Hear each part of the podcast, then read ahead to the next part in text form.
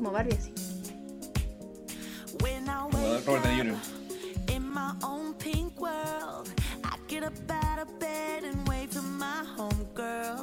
Hey Barbie, hey, Hey let's go party. dolled up, just playing chess by the pool. ¿Cómo estás, Javier Isabel? Bien, Siento que ya hemos bebido esto. sí, que se nos borró la pista, weón. Estamos grabando esto por segunda vez. no todo, menos mal, los 15 primeros minutos. No, si no, no bueno. habríamos matado. Así No habríamos borrachado y no habríamos no. matado en ese orden. Eh, ¿Abramos acto? Ahora Marco, rápidamente. Eh, la weá. Qué Leonardo. podcast menos profesional. Presente, Javier Isabel. Presente. ¿Aristóteles el mono? ¡Ay, no! eh, Trofa está durmiendo. Sí, Oye, eh, nada, como tuvimos un, un pequeño impasse técnico, Sí. eh, nos perdimos de algo y estaba bueno ese bloque. No, pero podemos tratar de reproducirlo. Bueno, ¿de qué vamos a hablar? De Barbie. Eh, sí, de la Eh, experiencia Barbie. Nada, te contaba que yo la fui a ver. Tú me dijiste que la fuiste a ver muy de rosado. Sí, fui el primer día, el día del estreno, de hecho. Claro, yo, yo ese día fui a ver otra película. Sí, fuiste, a la- fuiste pasado Coco a ver Oppenheimer. Javier, te decía que Sí. había bastantes parejas en mi, en mi sala. De hecho, la mayoría eran eh, parejas heterosis, por supuesto. Mm. No, no, yo El, en la mía no tanta. ¿Tú, tú fuiste con tu, Sí, con tu yo fui pareja heterosis? pareja heterosis, sí. Claro. Que de hecho él estaba muy de negro y yo eh, aproveché para tirar la talla tú tan Oppenheimer y yo tan Barbie. Exactamente. Yo, si me hubiera cruzado con él, le habría dicho, amigo, ven, Ven, vente acá, te rescato. Déjala. Eh, eh, De esta es tu gente. Esto es tu gente, amigo. Sí, estábamos así. No, pero la pasó bien, le gustó. A mí me gustó bastante también Barbie, sí. debo decirlo. eh, pero la fui a ver el día siguiente porque no había encontrado. no, estaba todo ocupado. Sí, es que nosotros vamos a ir a ver Oppenheimer el miércoles porque compramos entrada a IMAX. Eh, porque si bien yo no soy nolanista. Eh, eres más nolanista que Nolan. yo Claro, o sea, como que respeto la, la creencia de la iglesia y esa era la recomendación y dijimos también, eh, ya vayamos a verla como bien. Entonces, y Sí. estaba full agotado IMAX, bueno, pero así, brígido, me metía Sí. a todas las funciones y todos los asientos en rojo, ¿cachai? Para el IMAX. Es que la, la iglesia nolanista sigue bastante a su, Bueno, a su amado líder. Ahora, en, en- para verla en otras salas, como normal, sí había espacio, ¿cachai? Como, Ya. Pero para pa IMAX estaba agotado. Pero no, fui ese día, full de rosado toda la gente, bacán. Mucha comunidad.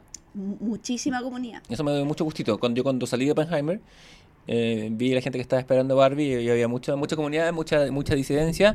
eh, gente que se veía muy feliz en su expresión rosada. Eso, eso me da mucho gusto. Más allá del marketing y esas cosas que la podemos, como la vamos a segmentar después cuando hablemos de Barbie, porque este episodio va a tener un bloque Barbie, entre comillas, estructural sin spoilers y después un, baile- Sí. un Barbie spoilers. Sí. Barbie comité, spoilers se vende por Te vamos a separado. decir como aquí parte los, los spoilers por si no la viste y ponga pausa. Claro, spoiler, atendemos, atendemos que es una película que no tiene ni una semana estrenada. Además, esto. ya estuvimos muy deconstruidas porque después fuimos a ver como una. La primera parte de. Se hizo la, como una especie de lectura dramatizada de teoría King Kong de la Virgin Despent, como Ujú. en- eh, a razón de su. como. puta, no sé cuánto aniversario. Y mm, que de hecho ese día estaba la. creo que Sofía Castaglione, que es la hija de la Moria Kazan. Ya, que también es actriz y ella es- estaba ese día inaugurando estos monólogos Kong, cuando eso fue como ir a ver Barbie y después ir a ver una- un monólogo sobre teoría King Kong, entonces era como No, no terminaste en el máscara después. Puta, o sea, pues está, terminé agotada, weón, porque además ese día tuve que trabajar lo que decía antes y tuve en el blog anterior que se perdió, tuve que tomar examen en la universidad, ¿cachai? Después me fui a ver Barbie y después me fui a esta weá de teoría King Kong, entonces llegué a mi casa estaba que me moría, weón. Para los oyentes que están en este universo y no en el otro universo paralelo, eh, Javiera viene de completar 50 páginas de marco teórico sobre la ah, tragedia. verdad, sí, porque eso Javiera es lo viene, que dije. Javiera viene de leer a Hegel y comprenderlo. Bueno, palpico, es que estamos escribiendo con Anastasia Yassi, que es mi... ¿Es una princesa al parecer? Sí, eh, porque es muy inteligente y bonita, eh, que es mi eh, también coautora del libro. eh, está- Acabamos de terminar hoy día. Nos quedan detalles muy menores, pero está ya terminado el marco teórico del libro que estamos escribiendo sobre lo trágico en el teatro chileno post-dictadura. Sí. Y Son 50 páginas de teoría hechas por nosotras, entonces estamos así, entre que estábamos felices y nos de abrazamos, bueno, y que estábamos así como... Porque, porque ni siquiera el análisis de la obra, eso es lo que vamos a hacer ahora, ¿cachai? Pero Claro. levantar el marco teórico siempre es lo más difícil, entonces estoy así como... Sí, lo es, es- es- eso lo tijerares de una casa. Yo te había comentado que no me dedico a hacer marcos teóricos. Ya me llegaron las ventas de Cronauta y me sorprende que el libro se siga vendiendo a, a seis años de su, o más de su lanzamiento. Y brindemos por, que, por los marcos teóricos Sí, y, y bueno, por los que, y, por, y porque los que no lo hacemos, porque escribir ciencia ficción y para niños. por y también por los réditos del libro Sí, sí. Y, y porque escribir ciencia ficción para niños no requiere de marco teórico. sí menos Aunque, mal, aunque, mi- weón. aunque mi corazón no existe. Yo puedo lo que, justificar lo que cada cosa. debería haber requerido marco teórico es de lo que vamos a hablar ahora Mm. debería haber tenido marco teórico Si hubiera marco teórico no existiría. Eh, te voy a dar un pase musical. por Tómalo. favor Porque porque la vida está alta en sintetizadores en esta temporada pero baja en en trama weón O en realidad en buenos personajes, porque la trama no es tan mala, pero los personajes son una mierda. Y el doblaje no te voy a decir Y nada. son caleta. Sí, son personajes. caleta. Son mucho más que la temporada anterior. Son Sí. kilos. Esta canción se intitula el, el quinceavo, porque nos lo dicen decimoquinto. Robotech, la segunda generación, tiene malo hasta los adjetivos eh, cardinales y ordinales. Sí. Eh, pero está buena. Bueno, el, en este segundo, tercero, perdón, capítulo de Robotech Explaining, eh, voy a hablar de la segunda temporada. Sí, déjame escuchar esta batería electrónica. Tan, tan, tan, tan, tan, tan. Bueno, y en esta segunda, eh, porque recordemos que para el anterior me tomé dos capítulos. Ah, y apareció el gato. Eh, me tomé dos capítulos. eh, ahora me voy a tomar uno porque la agua es tan mala que la voy a hacer rápido. Te podría tomar el medio y te perdonaría. Y se llama Los Maestros de la Robotecnia. Es el título original que le dieron de Robotech Masters. Y eh, en realidad está basada en una saga que es Super Dimensional Calvary Saturn Cross. Que Leo me contaba Calvary. en el blog anterior. Porque dijiste Calvary, pero Cal- igual. Calvary, pero Super Dimensional Ca- Calvary. entiendo que decía un Calvary para ti, ¿verdad? Calvary. Calvary, Calvary, Calvary, un weá. Southern Cross, que está basada en realidad en una en la tercera serie Robotech que se hace en Japón. Ay, llegó, la- llegó miseria. Llegó Miseria Legando. Porque cuando hablamos de la segunda generación de Robotech se aparece miseria. Y este, estos capítulos van del 37 al 60, Claro. de los 89 originales que se hicieron. Igual a- esta es como el hoyo, pero ya la tercera, que es la próxima, eh, va a mejorar. Claro, hay que decir que la, la- la trilogía Super Dimension en Japón es Super Dimension Fortress Macros, de ahí SDF. De ahí viene una que se llama Super Dimension Century Orgus, que tengo mucha curiosidad por verla. Y la tercera es Super Dimensional Cavalry o Calvary Southern Cross, que no tienen ninguna otra razón de ser conectadas, salvo porque se llaman Super Dimension y que tienen como un salto, como un ¿Y salto en el por qué pasan en el espacio? Y porque, lo hicieron, y porque lo hizo la misma compañía, es como que tengan Claro. un sello, pero no tienen continuidad como intentan Igual hay creer. algunos personajes que se parecen en la otra. Ponte tu Bowie está en el matrimonio de la Lisa con el. Ah, con el. Sí, Sí, por eso, porque, esa- porque esa- ese matrimonio lo hicieron después los gringos cuando ya habían juntado el pegoteo. claro. ¿Cachai? Pero como que tampoco. Pero ya, pico, Sí. pero esa de menos. Sí, bueno, no- esta se- segunda generación de la historia comienza 15 años después de que termine la primera generación.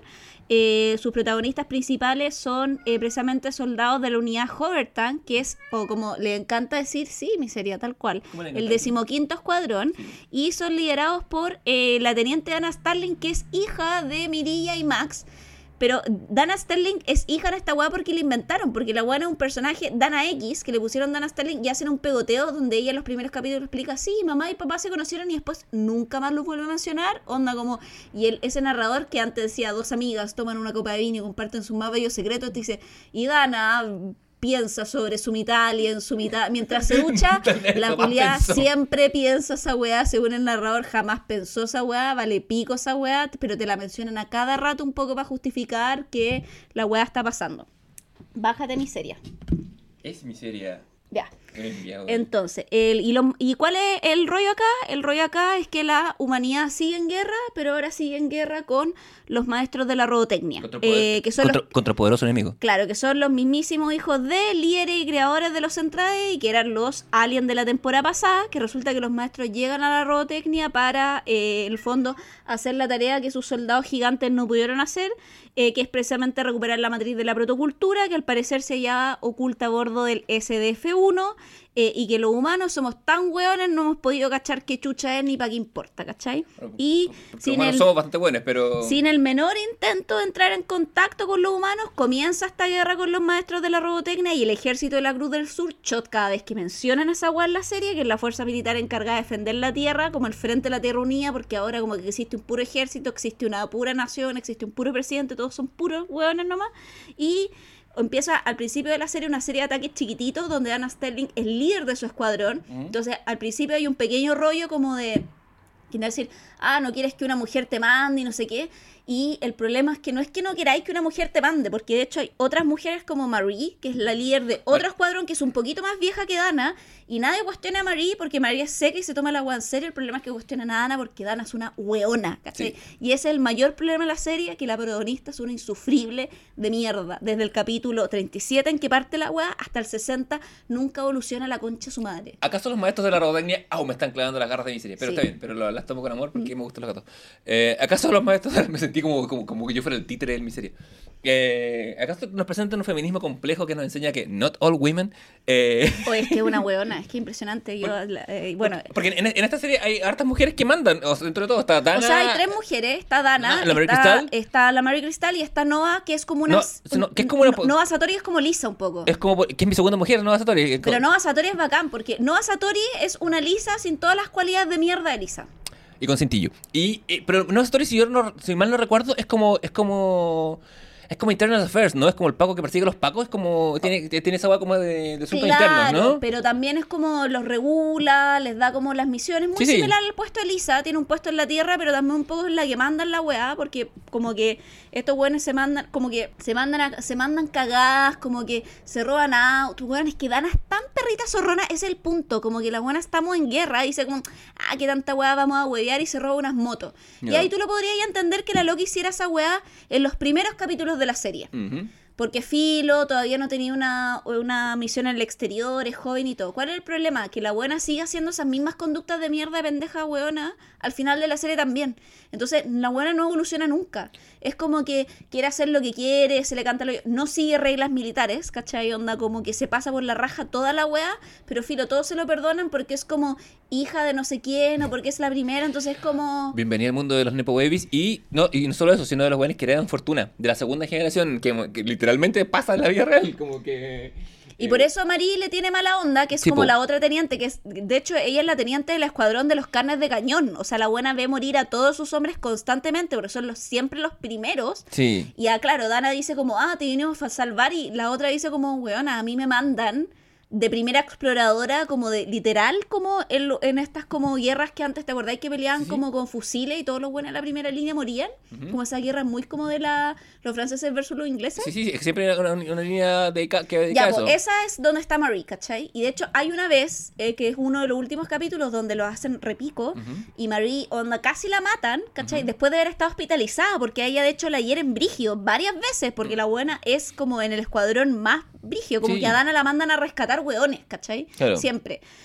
Entonces Marie como que se... eh, Marique tiene un aire a la Patti Smith en su diseño. Sí, un poco. Y, y Marie se junta con Philip, que es como el, el, el, el gigolo del el escuadrón de Dana, que es como un subordinado de él, que es como... Puta, que es tanto weón en esta. Ya, pero, Sean eh, Phillips. o sea, sí, Sean ya. Phillips, que es como el, el Minoco. El Minoco, sí, Ya, el es- Minoco, es- que es- tiene la misma voz de Rick, de hecho. Ya, porque está el Minoco que Sean, está hay un, que se llama Angelo Dante. Sí, que ese es mi favorito. ¿Cuál era? el? Es que no me acuerdo. Ángelo es como el weón que está todo el rato llamando a la cordura, ¿cachai? Es como un grande alto, que tiene Sí. el, el- el estereotipo del alto Y, sí y es mayor que Dana y está todo el rato llamando a la cordura y diciendo, ¿por qué yo no soy jefe? Y yo me pregunto lo mismo, hermano, ¿por qué tú no eres el jefe de esta wea? Me Porque- pregunto exactamente lo mismo que tú. Así lo, así lo pusieron las sociedades completo. Está Eh, Louis Nichols, que es el de lentes, como el inventor, porque si tenéis lentes tenéis que inventar algo en el anime. Y el Bowie. Y el Bobby Grant, que es como el sensible. Sí. Es como. Eh, que de hecho es músico. Sí, Para que quede claro que el culiado es Es súper sensible y, se- y se enam- porque Y se enamora una niña y se llama música, Música. así de sensible. Así ya, que- filo, pero no nos adelantemos. Entonces Ya, la bueno. weá es que Sean llega donde Marie y le dice como, amor, eh, volviste, le da como un besito en la frente y la weona, la concha su madre, Dana, a- dice en voz alta como, ay, te apuesto que se los dice a todas. Y es como, hermana, la loca es tu compañera de guerra, se le murió la gente, viene saliendo del hospital, la mandan a primera línea, casi se acaba de morir, y en vez tú de estar contenta porque la weona está viva y el loco la está abrazando, te tiráis ese comentario de mierda, y el otro weón te tiene que llamar al orden de tu propio escuadrón y decir como Dana, no sé, y así, weón, lo acaba de pasar como el hoyo, se onda como que estuvo en una pelea brígida. Mm. Y la otra buena, ah, ya bueno, sí. Entonces es una estúpida, es que odia a Dana, es una Es buena que impresionante. a, dif- a diferencia, me parece, de la primera generación, estos personajes, lo siento por sacar el tema, no tienen una tragedia previa o no tienen un motivador, ¿cachai? Como que Rick tenía la weá de la vida normal y elegir Roy Fokker venía de otra guerra, como eran weones medio curtidos, medio escalados por algo, acá no hay una motivación. Pero es- acá igual, porque hay un minuto en Dana donde Dana sale.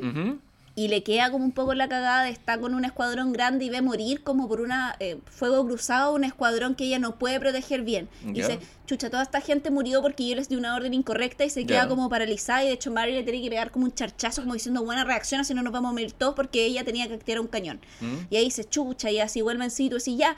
Igual pasa por cosas, ¿cachai? Como, pero el punto es que la buena es tan, es tonta, es tonta, ¿cachai? Es, ton- es tonta, weón. Bueno, su mamá, eh, su mamá la andaba, la andaba aventando contra la guagua. O sea, en realidad no es su mamá, porque esa weá es un invento para la filo. Pero en, este- en esta continuidad vamos. Ya, el punto es que se libran caleta batallas, te presentan todos estos personajes, estos personajes se meten a la nave de los maestros de la robotecnia, muy similar a la wea anterior, y en esa una de las metidas Bowie, que es este cabro, que es afroamericano, ¿cachai? Y que no quiere ser soldado, que es soldado porque lo obligaron, pero en verdad el weón quiere ser músico, y que está ahí más encima por pituto, porque es el, el coronel Emerson, que él manda más de la wea ahora, es su padrino, entonces por eso el weón lo mete al escuadrón. Aparte Bowie, su apellido es Grant, porque se supone que es como el sobrino de Claudia Grant, de la Claro. mismísima. Entonces, claro, como que ella está, y entonces toda esta wea es puro nepotismo. Ne- Nepo Babies, la película y en robots. eh, Bowie se encuentra con una cabra que se llama La Música, que después cacha que tiene puras hermanas que son clones y se enamora así de ella perdidamente. Al parecer, música también de ella. Tiene un contacto de cinco minutos, pero como que después, música, a partir de haber experimentado este contacto con Bowie, empieza a sentir sentimientos. Es que sí, eso es la ¿cachai? gente, es la gente del mundo musical, son muy sensibles. Y todo está, la, la música, su hermana y todos los otros amigos de música son como clones, ¿cachai? De humanos, ¿cachai? Como medios clones cyber. Nunca te explican bien la weá. Porque estos son filo. todos clones, ¿no? Yo me acuerdo que hay un weón que es Filo. Prime. Sí, claro, son todos clones, pero nunca te explican bien quién es el clon, como Filo, como que Sword Prime era humano y como que él no es clon en estricto rigor. Ya. Porque es eh, Sword- Porque es Prime. porque es Prime, porque él es un humano raptado ¿Ya? del cual en el fondo le borran la memoria y a partir de Sword hacen clones. Entonces, ¿cachai? ¿Y Sword Prime tiene onda con Dana? Claro, pero en verdad más Dana tiene onda con Sword Prime, como Sword- Ah. liberan a Sword Prime. ¿cachai? Ya, bueno, la weá es que... Puta, es que yo me acuerdo que tú me habías contado, que en la- me lo contaste en otro capítulo de Rota Explaining, que eh, eh, la Dana japonesa, en esa weá, tiene como el trauma del hermano perdido. Claro, es que es el punto. Yo me, yo me imagino que, que quizá en la weá japonesa el weón de Sword Prime se parece al hermano. Es el Tiene que haber punto, alguna weá es ahí, el punto. Y la weá es mucho más como, como lógica. como reviviendo el trauma y no claro, me exacto. gusta Ya, filo. La weá es que ni un sentido esta weá. La weá es que filo. Bo- Combo iban, combos venían. Ujú. Y los maestros de la robotechna, eh, Bowie tiene que dejar a música, está todo el rato pensando en ella, música está todo el rato pensando en Bowie. La weá es que en una de estas miles de batallas terminan, que es como ya la final, ¿cachai? Eh, mandan eh, a un, los maestros de la robotechna un infiltrado que es este Sword Prime, ¿cachai? Que es como, en realidad es un humano, no es un clon, es un humano como modificado medio cyborg, pero que fue humano que le robaron la memoria. Mm. Y como que le pusieron como una cámara o alguna weá dentro de él, porque los ma- maestros de la robotecnia ven todo y escuchan todo lo que Sword Prime ve. Robotech by Cronenberg. ¿Cachai? Entonces se enteran de cómo van a llegar la fuerza enemiga. Entonces cada vez diezman más la weá y los humanos están más para la cagada. Ujú. Hasta que viene la batalla final, donde precisamente Sword Prime con Dana descubren una flor, que es la flor de la vida, ¿cachai? Que es la flor de los, eh, que en el fondo es como esta flor que estaban buscando, o eh, un poco eh, la, lo que estaban buscando los maestros de la Robotechna. Que Eh, están esperando la inminente llegada de sus rivales, ¿no es cierto? Claro, exactamente. Y están precisamente eh, esperando la eh, llegada de sus rivales, que son los Invid, y que van a ser los malos de la tercera temporada. Claro. Entonces, ellos no es que quieran eh, robarse la weá porque odian a los humanos, sino que necesitan esta flor de la vida, literal así se llama la weá, esta Mm. flor de la vida, porque esta flor de la vida contiene precisamente... Cuando alguien te diga que estás en la flor de la vida, ya sabes que se está Porque reviendo. esta flor de la vida contiene el secreto de la protocultura y ellos la necesitan para vencer a los Invid, que son los buenos más malos. Muy alien depredador esta wea, ¿cachai? Sí. Y los humanos entre medio. Esa es la lógica, ¿cachai? El punto es que encuentran esta flor de la vida medio oculta, muy dana como para vayamos a explicarle a los mayores. Y es como, bueno, vamos a llegar diciendo, hola, hay una flor que es mágica. Obvio que estos viejos culiados no nos van a pescar, porque Mm. ya pasó lo mismo la temporada anterior. Claro. Filo, van a la guerra, todos son secuestrados, ¿cachai? Ya. Todos son secuestrados. to- Bowie escapa con música. Porque igual esa pareja es bacán. Tiene ciertos vibes de Mirilla Max, ¿cachai? Aparte, interracial. Y Bowie es un buen bien bacán. Como que está todo el rato medio como pacifista, pero tampoco es como, ah, no, no es Kai, no es como, weón, es Claro. como, es como, chucha, me toca ir a pelear nomás, ¿cachai? Estoy en esta y asumo, ¿cachai? Como que es un weón bastante más adulto, ¿cachai? Y música es bacán, como, como eh, eh, es menos bacán que Mirilla porque es como más artista. Dado que su nombre música ella tiene que hacer una, hace una música que hace funcionar la nave, ¿cachai? Ese es su rol. O sea, es como una mecánica artista, una wea rarísima. Ya.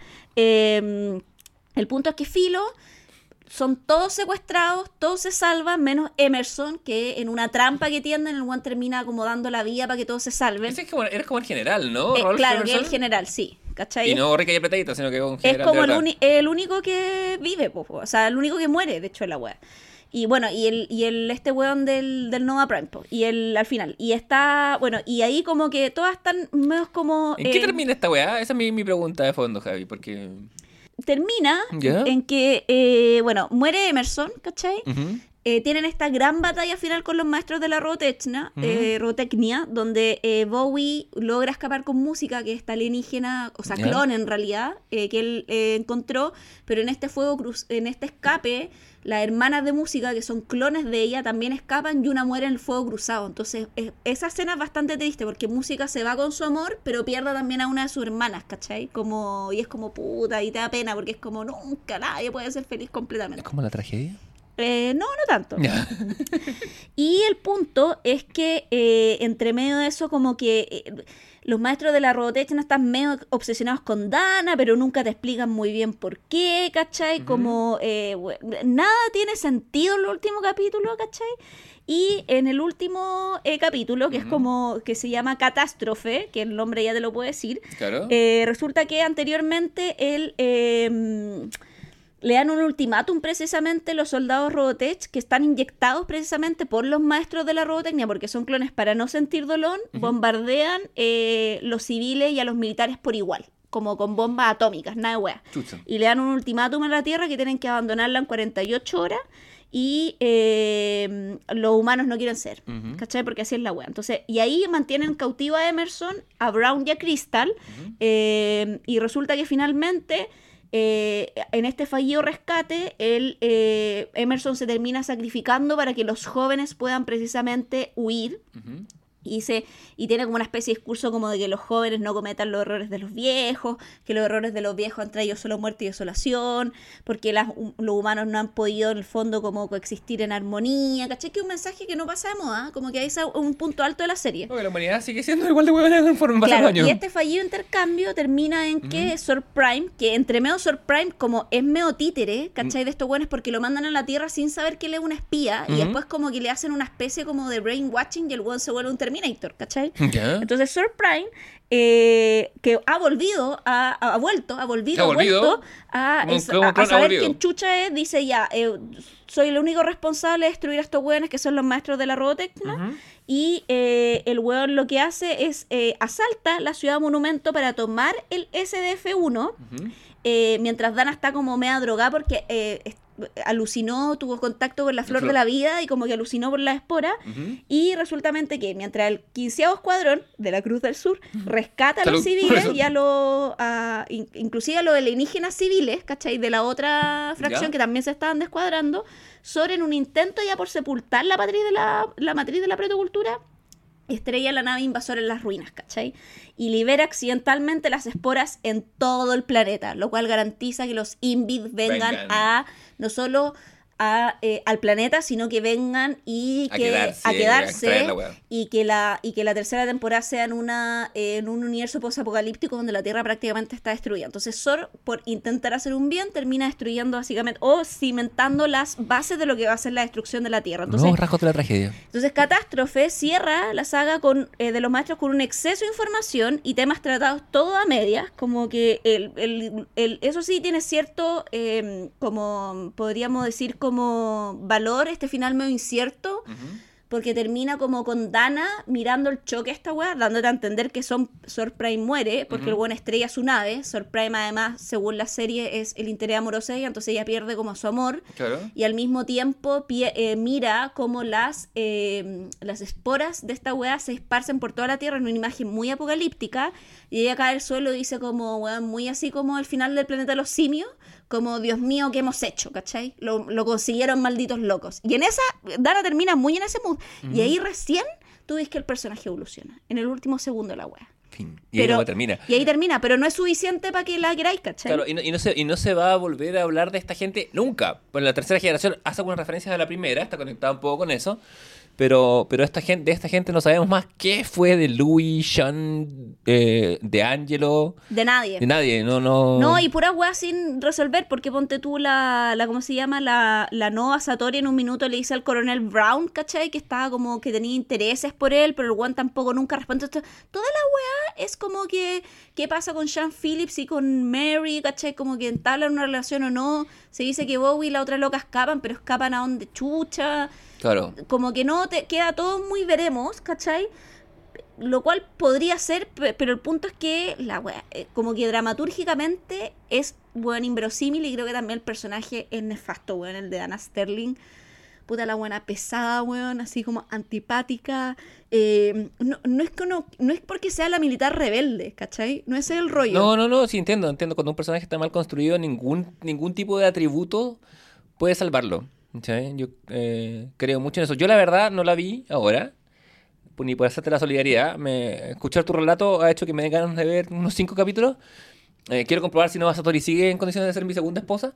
Pero fuera de eso, nada, es como... Sí, y, y lo que te muestra finalmente es el fracaso de esta generación de jóvenes, ¿cachai? Esta generación de cristal. de que son que fracasan porque son hueones, ¿cachai? Porque no fracasan porque sean jóvenes, porque los de la temporada anterior eran igual de jóvenes o más y ni siquiera tenían experiencia porque era primera vez que invadían la Tierra. Y estos hueones, en el fondo, ¿sabéis por qué pierden? Porque como ya habían vencido a los Centra Eddy, hay caleta de frases a lo largo de toda la serie como, ah, sí, ya los vencimos, ¿cachai? Sí. Dana tiene caleta de esas frases, como, weón, ya los vencimos, los vamos a vencer de nuevo. Y el exceso de confianza les, paga la, les pasa la cuenta y se termina destruyendo la Tierra. Y lo que te da a entender el final de la temporada es que la humanidad pierde. A diferencia del anterior de Rotech, que si bien la humanidad también pierde porque básicamente el planeta fue destruido, pero la humanidad sobrevive pese a la tragedia y todo, y logran derrotar a los Centraedi, acá logran derrotar igual a los maestros de la robotecnia, porque los maestros de la robotecnia en nuestro se roban un- unas flores Claro. y en una weá como de, de dime y diretes pierden las flores, entonces todo valió hongo, básicamente, eh, pero la Tierra es destruida. Y aquí es destruida sin vuelta atrás, ¿cachai? Sí, la weá se pierde para siempre. Y el tema es que es destruida porque la humanidad ya no es sustentable que lleva en la Tierra. Entonces ese es el punto, es como, weón, los que sobrevivimos nos vamos a tener que ir. ¿Cachai? Porque acá ya no podemos hacer más civilización. Y es el punto de partida en el que va a enganchar la temporada que sigue, que esa sí es buena, ¿cachai? Tiene moto, o sea, tiene moto y está en un ambiente poco apocalíptico. Claramente la weá va a ser buena. Son dos condiciones para seducir a Javier. Eh, hay que decir, Y no tengo más, nada más que decir. Uno, Un- esta weá me cargó. un- un- Lo uno- encontré pésima. uno pudiera escribir esta misma wea bien, hacer un puente más trágico con mejores personajes, pero sí, no, yo no, yo no voy a hacer ningún intento por defender esta wea, sino me, no, La, yo- la historia no es mala, ¿cachai? Sí, lo que yo dije antes, no sé si lo, lo dije ahora, lo dije en el de Yahoo cuando se nos cortó. La trama no es mala, ¿cachai? La, Mm. la trama de como estos maestros que vuelven, que la weá, ¿cachai? Y la idea de un segundo acto que termine en tragedia por, por, por- mala. por la ibris de los Tampoco personajes, tampoco es mala en el papel. problema es los personajes, ¿cachai? Que son insoportables, weón, ¿cachai? Y son demasiado, no se profundizan los secundarios. Tampoco es que le tengáis que dar tanto espacio como Miri y Max, weón, tienen contada escena, igual que Claudia. Igual que las locas que están en el piso con Liz y Claudia, Vanessa y secuaces, pero, Pero so- son es suficiente, es, suficiente para poder entenderlas. Entonces acá el problema es el guion de los personajes. Y dicho esto, un 1 para los maestros de la robotecnia. No la vean, sáltensela, es innecesaria.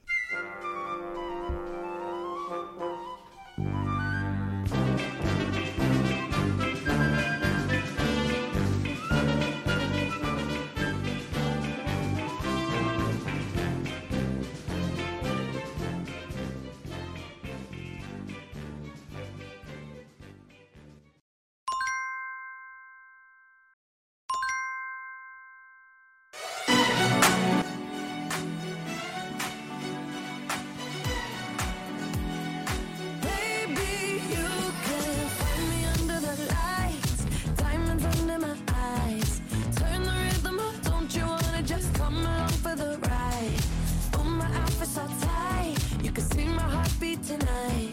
I can take the heat, baby, best believe that's the moment I shine. 'Cause every romance shakes and it bends, don't give a damn.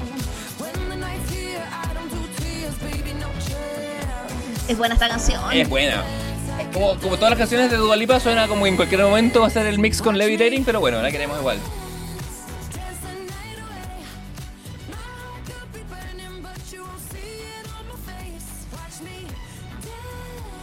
El capítulo de hoy trata de tocar la banda sonora. Que está bien buena la banda sonora, hay que decirlo. No es mi banda sonora favorita del año. Pero es buena. Porque no es mi película favorita del año, porque nada va a ser mejor que Spider-Man Across Spider-Verse. Lo siento, pero es una gran banda sonora y es una Sí. gran película. Película que, bueno, es la eh, tercera película de Get. ¿Tercera cuarta? ¿Verse la cuarta? Eh, no, porque Lady Bird, según yo, es su ópera prima, ¿eh? Eh, no tiene otra por ahí. No tiene otra por ahí que se llama. em, Pero en dirección, digo yo.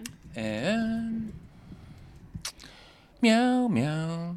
Eh, ¿Cachai? Cuando bus- bus- buscáis Greta Gerwig en Google, ¿te, Sale- aparece- ah, ¿te aparecieron destellos? A mí me aparecieron destellos. me salió como. Me sale Google en rosado, ¿no? Eso le sale a todo el mundo. Eh, sí, me sale en rosado. Todo en rosado. ¿Viste? Sí. Eh, como directora su cuarta película, eh, pero Nights and Weekends es como fue co-directora. Ah, entiendo. ¿Cachai? Con nombre, No. Eh, entonces, en el fondo, como la primera, su primera ópera prima fue Lady Bird, que tuvo muy buena acogida de la Ajá. al tiro, ¿cachai? Así Sí, es como una, sí. es una muy buena, o sea, para buena ser tu primera película Y punto, es una buena y película. punto, Eh, Mujercitas, que bueno, no hablemos de Mujercitas porque yo puedo hacer, ya he hablado de Mujercitas en el Comité del Ocio. sí, sin, sin que sea un. Sin que sea un. Deberíamos hacer un especial de mujercitas y hablar de las dos mujercitas. tu madre, qué buena película. Es que yo encuentro que la Mujercita, o sea, como que, o sea, eh, no quiero decir que la Mujercita de antes es mala, pero Ya. es como cuando veis la Mujercita que trae Gerwin, decís como, bueno, acá hay alguien que, no, o sea, no hizo una adaptación de la novela, sino que Ujú. hizo una comprensión y una puesta en valor de la novela, ¿cachai? Ujú. Creo que hay una, hay una adaptación mayor, ¿cachai? Como que eso es un poco lo que hace Get- Greta Gerwin con los productos, ¿cachai? En un, en un eh, monumento al déficit atencional, tengo que decir que la primera película que ella escribió se llama Hannah Takes the Stairs. Y ella actúa ahí también, Sí, que- pero no- más no dirige. Pero dije- me dije, ¿se ¿tendrá algo que ver? Es que hay una canción de un grupo que se llama Freelance Wales que se llama Hannah y que dice Hannah Takes the Stairs en el código y ahora veo que es una referencia. Pero bueno, Sí, bueno, ella ha actuado también en varias otras películas. De hecho, Sí. nosotros estamos mencionando que estás como directora nomás, pero como actriz también y escribiendo, ah, tiene también más, Sí. más currículum, ¿cachai? Pero sí, es su cuarta película. Eh, ¿Qué podemos decir? Eh, ¿Por dónde empezar? Dijera el Roland Barthes. ¿Te gustó Bar? No. No, eh, a mí me encantó Barbie. eh, creo que Barbie, bueno, Barbie es una sátira. Ese es el género en que yo inscribiría la película. Creo que es una sátira, eh, lo cual creo que también explica de por qué al ser una sátira a los hombres con NB no le gusta, porque básicamente No uno no, entiende que es una sátira, ¿cachai? Sí.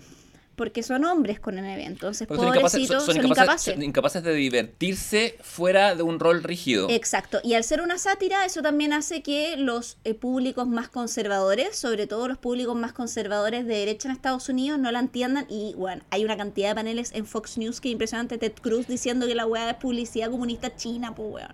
Sí, me tú- estás hueveando. Te juro que parece meme, pero no es meme. Tú me lo mandaste en código hilarante, pero como yo vivía allá, eh, me da como... Es peligroso, más que hilarante. No, me- costó un poco reírme, pero sí. ¿Y por qué una sátira? Porque una sátira es precisamente un texto literario, o un texto, más bien en este caso puse una película, que está en prosa, en verso, en lo que sea, y que tiene procedimientos humorísticos burlescos que critican una determinada manera de ser y comportarse de un modelo estructural, de una época en particular, de Bueno. un género, de una cultura, de En- un personaje en particular. En esta película hay verso, en efecto. Eh, I am Ken and she wants to be my friend. Claro, entonces es como un poco que eh, la sátira busca igual dejar en ridículo a, a- a- a- a- al- objeto que es satirizado, ¿cachai? Sí. Pero eh, no necesariamente para provocar humillación o desacreditarlo, más bien también porque tenemos, la sátira tiene varias variantes, de hecho Hayden White lo explica como una manera de leer la historia también, ¿cachai? Como... Y eh, la sátira en este sentido puede ser una sátira crítica que no busca humillar, o sea, busca la burla, pero no así la humillación para presentar una crítica del producto. De otra forma. De otra forma. Y Claro. creo que también lo interesante de Barbie es que ya, ya que estamos hablando un, un poquito como de concepto y todo, es que Barbie tiene esta cosa que no me acuerdo en qué libro sí sé que probablemente un hombre ahora esté gritando en este libro sí sé eh, que en ese li- el, el hombre está gritando, se dice Zizek, se pronuncia se dice, se dice Chichek, me importa un pico. Ya, entonces en este libro de Zizek, que no sé si el objeto, el sublime objeto de la ideología, él habla de esta condición precisamente que es una condición propia al neoliber- neoliberalismo que tú puedes criticar un objeto y criticarlo realmente al mismo tiempo que lo consumes, ¿cachai? Como que la crítica neoliberal eh, tiene esa precisamente que creo que es un poco lo que hace Greta Gerwig, que ella critica un objeto que es Barbie al mismo tiempo que nos tiene a todos, inclusive ella misma consumiendo Barbie. Claro que en el fondo esa salida dice que es, es una es una es su manera de, de- salir a esta a esta aporía del- de, que, de que, tiene el capitalismo y que consume todo, ¿cachai? Que tú criticas el capitalismo, el capitalismo te vende la crítica y de alguna manera te coopta y claro, ese concepto busca busca un- darnos avenidas para salir de la agua porque si no estaríamos estaríamos aún más consumidos para todo el pan por el capital. Yo la, la Barbie sí, la, la- la- salí con el dictamen que es una fábula feminista, porque me encantan las literaciones, básicamente. Creo que es, eh, si yo tuviese, si yo hiciese clases univers- de universidad en primer año, eh, el 101 de feminismo sería pasar esta película. Me parece que en efecto la, su, su condición satírica le permite, eh, ¿cómo tú dices? Co- coquetea y se hace cargo de los códigos del objeto que está satirizando y en el trayecto, en, en los 120 y tantos minutos que dura, em, deja un mensaje bastante poderoso. Em, Sí, y, y, y que ha tenido eh, comentarios muy disímiles, como que hay personas como nosotros que le ha gustado mucho, como en general, no sé, por ejemplo, o sea, si bien ha sido un éxito ya de aquí, o sea, Warner Bros. está costando tickets y es lo que le importa. que lo que le importa porque hace rato de Warner Bros. no pegaba un, un hit, po. mucho rato. Mucho rato. Por ejemplo, eh, hay, hay varios críticos que la han alabado y dicen que la habían plástico fantástica, pero también, por ejemplo, los portales.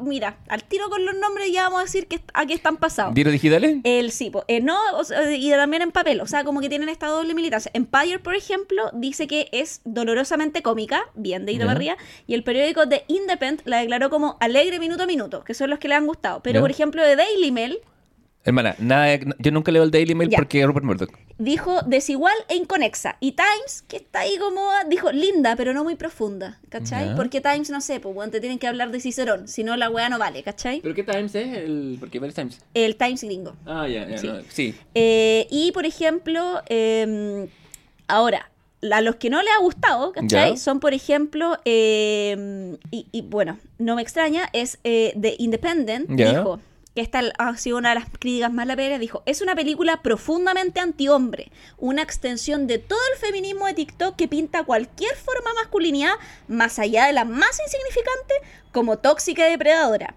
Todo personaje masculino es un idiota, o un déspota, o un perdedor triste y algo patético. Oh, pero hay que ser, por favor. Si los roles se intercambiaran y un director masculino hiciera una película sobre cómo todas las mujeres son brujas interesadas, histéricas y neuróticas, se ganaría las denuncias con toda razón de ser profundamente ofensiva y sexista. Háblame de la historia del cine en los últimos 100 años. Espero, es- espero que el, el autor, porque es un- debe ser un hombre que escribe eso, o Sarah- no, es una mujer. es una mujer, Sarah Vine. eh, o ser una Y que artificial. concluyó, es desigual, inconexa, la trama no tiene ningún sentido real, obviamente, porque es Eh, una pe- Es sátira. una película de Barbie. Claro, y la influencia de las corporaciones estadounidenses pesa mucho sobre ella.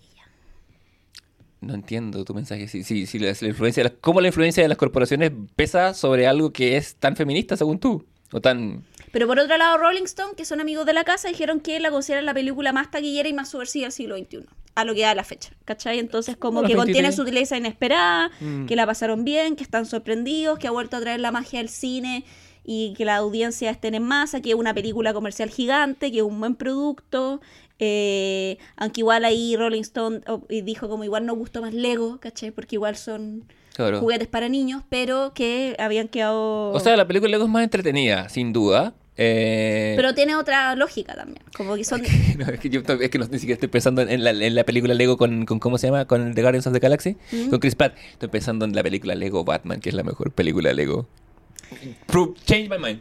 Claro. Pero centrémonos en este juguete para niños. Yo creo que hay un problema acá, o sea, y me ha tocado medio- en, en ciertas comparaciones con amigas que son renuentes a verla, eh, porque tienen resquemores con Barbie el producto más que con Barbie, y con- o con Barbie el objeto comercial cooptado.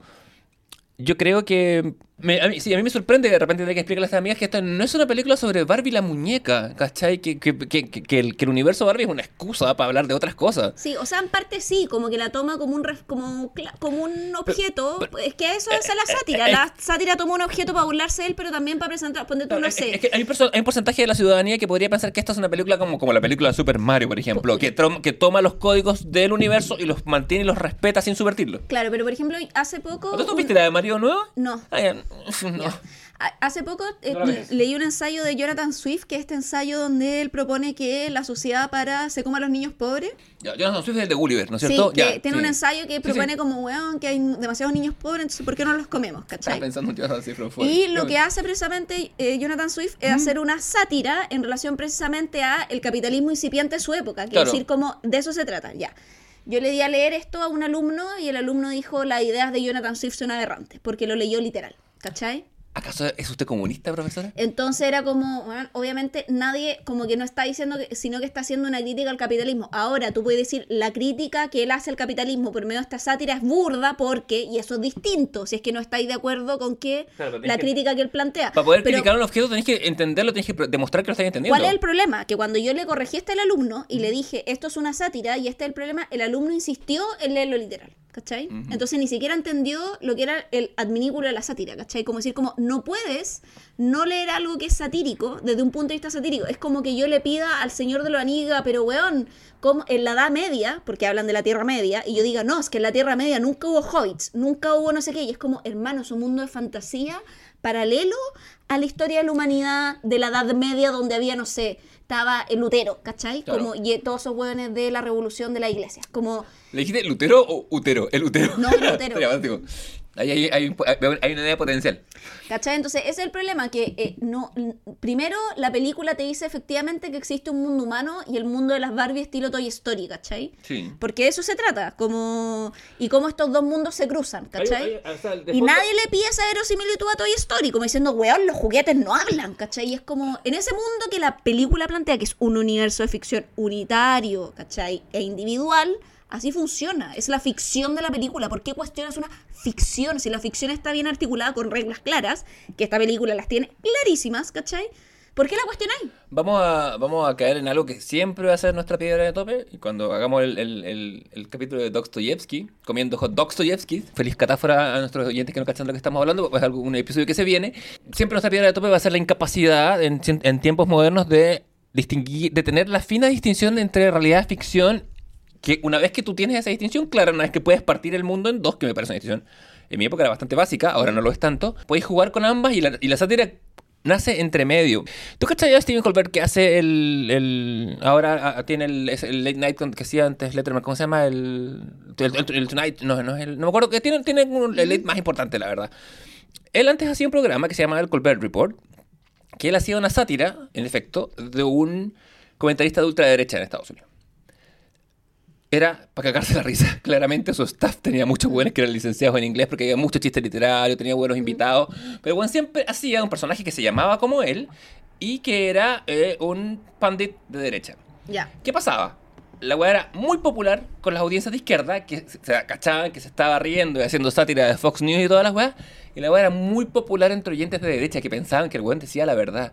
Ah. Y hay ejemplos, de hecho, y sin ir más lejos, una vez que escuché, escuché al Malcolm Gladwell hacer un, un programa al respecto, en que hablaba de, en Israel pasaba lo mismo, hay un programa de la disidencia israelí que, que, que es centrada, que quería, no quería estar con Sharon. Que, que, no, que, no, que no combate a Palestina, que, de hecho cree Eh, que, mm. que, y que hacían un programa de humor similar y pasaba lo mismo, al satirizar al enemigo, el enemigo cree que toma, lo toma en serio porque no Exacto. tiene cabeza y, y el resto de la gente Y, lo toma y el punto es que eh, eso han hecho los grupos más conservadores, por ejemplo, en Estados Unidos, ¿cachai? Como, eh, de hecho, dentro de los clips que yo te mandé, había uno de un comentarista que decía como, bueno, resulta que en esta película Barbie es presidenta, Barbie es premio Nobel de Física, Barbie es astronauta, Barbie es lo que quiera, pero Ken es solo Ken. Esto es un asalto a Ken y a todos los hombres, y era como... y a todos los quien del mundo. ¿Cachai? Y era como, oye, ¿en serio eres tan hueón? Pensaba yo, como, ¿sabéis qué? Será hueonado, se reparten las filas hasta las 3 de la tarde, porque francamente, ¿cómo alguien puede hacer una lectura tan tonta? ¿Cachai? Hay dos cosas.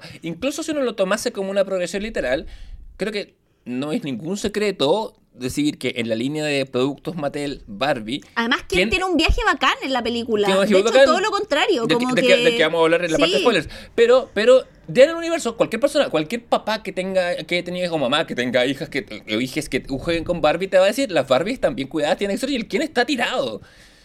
O ¿Quién sea, yo ven- me acuerdo, yo tenía, no sé, caleta de Barbie, porque era hija única y fui nieta única, entonces tenía literal un tambor de Barbies que vendía. me- Yo fui esa niña de la película y después soy, ahora soy América Ferrer, ¿cachai? Vamos a hablar de eso después. Sí. Pero, Y, y tenía, no sé, dos Ken. Claro. Y los tenía ahí como puta, particular ciertas tramas, historias porque los necesitabais, pero necesitabais uno o dos y no más. Claro. Como que nadie quería, era como, weón, quiero sé quién. No, quería las Barbies, ¿cachai? Porque como bien... Porque es un accesorio de la muñeca. Exactamente, que como- Siempre lo ha sido. Como, como, como dije cuando vimos los trailers, hay dos cosas que me dan gusto. Solo por- van a gloriarme. Uno, en efecto, que es una deconstrucción literal del, del concepto Barbie, porque Barbie existe con esas reglas. Barbie es lo importante, Ken no.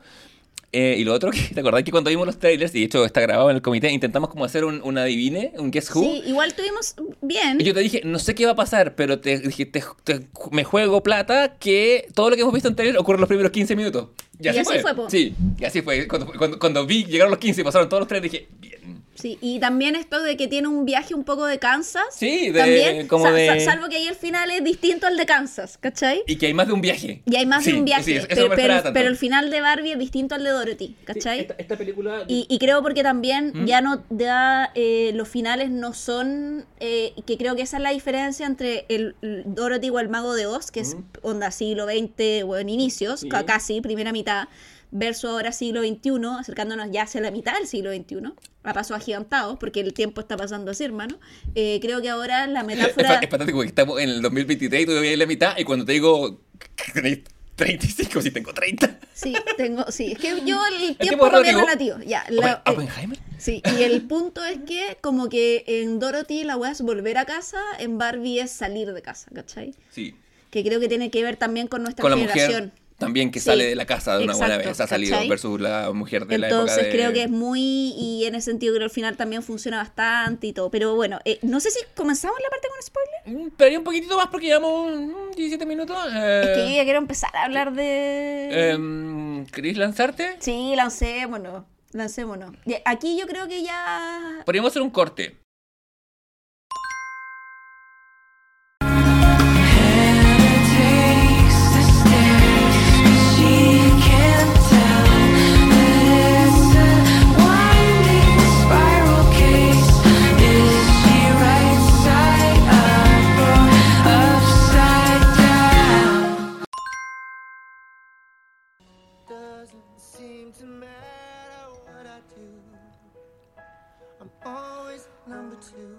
Siempre el número 2.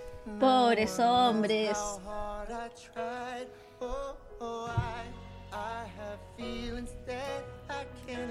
Yo, No puede explicar sus sentimientos. Sí. de este que- yo me voy a bañar dos décadas Ujú. en, la en las lágrimas de todos los hombres detractores de Barbie.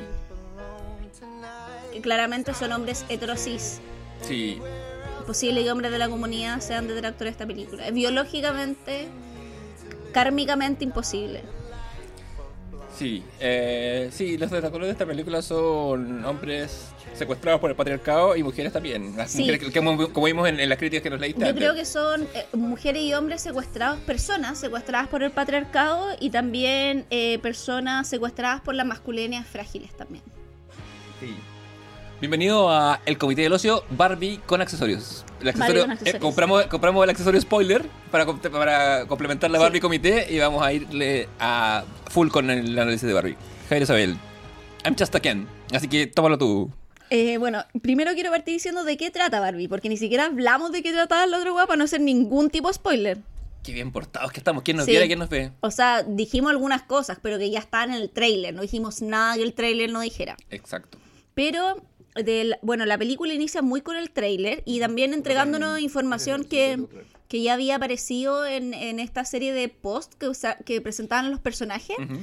Eh, sabemos que Helen Mirren es la narradora. Sí, muy bien. Y parte de la película narrando precisamente que existen dos tierras, que existe la tierra de Barbie y existe la tierra del mundo real, que la tierra de Barbie es como la tierra de los juguetes donde viven Barbie y sean un poco como Toy Story, esa es la lógica, la Sí. tierra de los juguetes. Se- la se- metáfora Pinocho, un poco. Se, deduce un poco que ambas tierras están medio interconectadas, porque en algún momento la Helen Mirren dice... Igual eh, que la tierra de los juguetes de Pinocho. Ah, ¿la de Pinocho? Sí, po, la isla de los juguetes, ¿te acordáis? Donde van los niños y se portan mal. Sí, sí, sí, pero, pero están conectadas, pero no... Hay un ensayo de Agamben muy tétrico que explica Claro, sí, pero, pero claro, pero, pero eso es como una... eh, esa- pero esa isla está dentro un poquito del mundo, pero acá el agua está, Claro. está, más, está más afuera, hay un cierto paralelo, eh, y la Helen Mirren nos explica, irónicamente por supuesto, Y claro, todo está bien en el mundo Barbie, las, las mujeres se manejan por su cuenta, son libres, son, están en cargos, están cargos de poder todo el tiempo.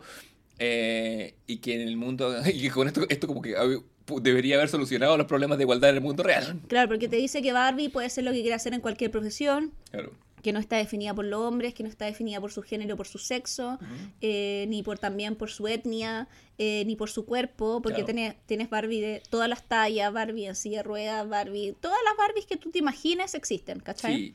Hay, hay un par de guiños del comienzo, las Barbies que han sido descontinuadas en la vida real, como la Barbie embarazada, Claro. eh, y otras más que, de las que ya vamos a hablar porque aparecen más adelante como Mm. ayudantes mágicos. ¿Qué pasa? Eh, eh, somos testigos de un, de un día común en la Tierra de las Barbies, donde, donde se nos da a entender que hay una... eh, hay una continuidad de perpetuo holgorio en un mundo rosado, en que todo es fiesta, todas las noches es noche de pijamada, eh, Barbie va a la playa, eh, coquetea un poco con ciertos Ken, porque hay algunos Ken que son más accesorios y otros Ken que están más centrados en Barbie.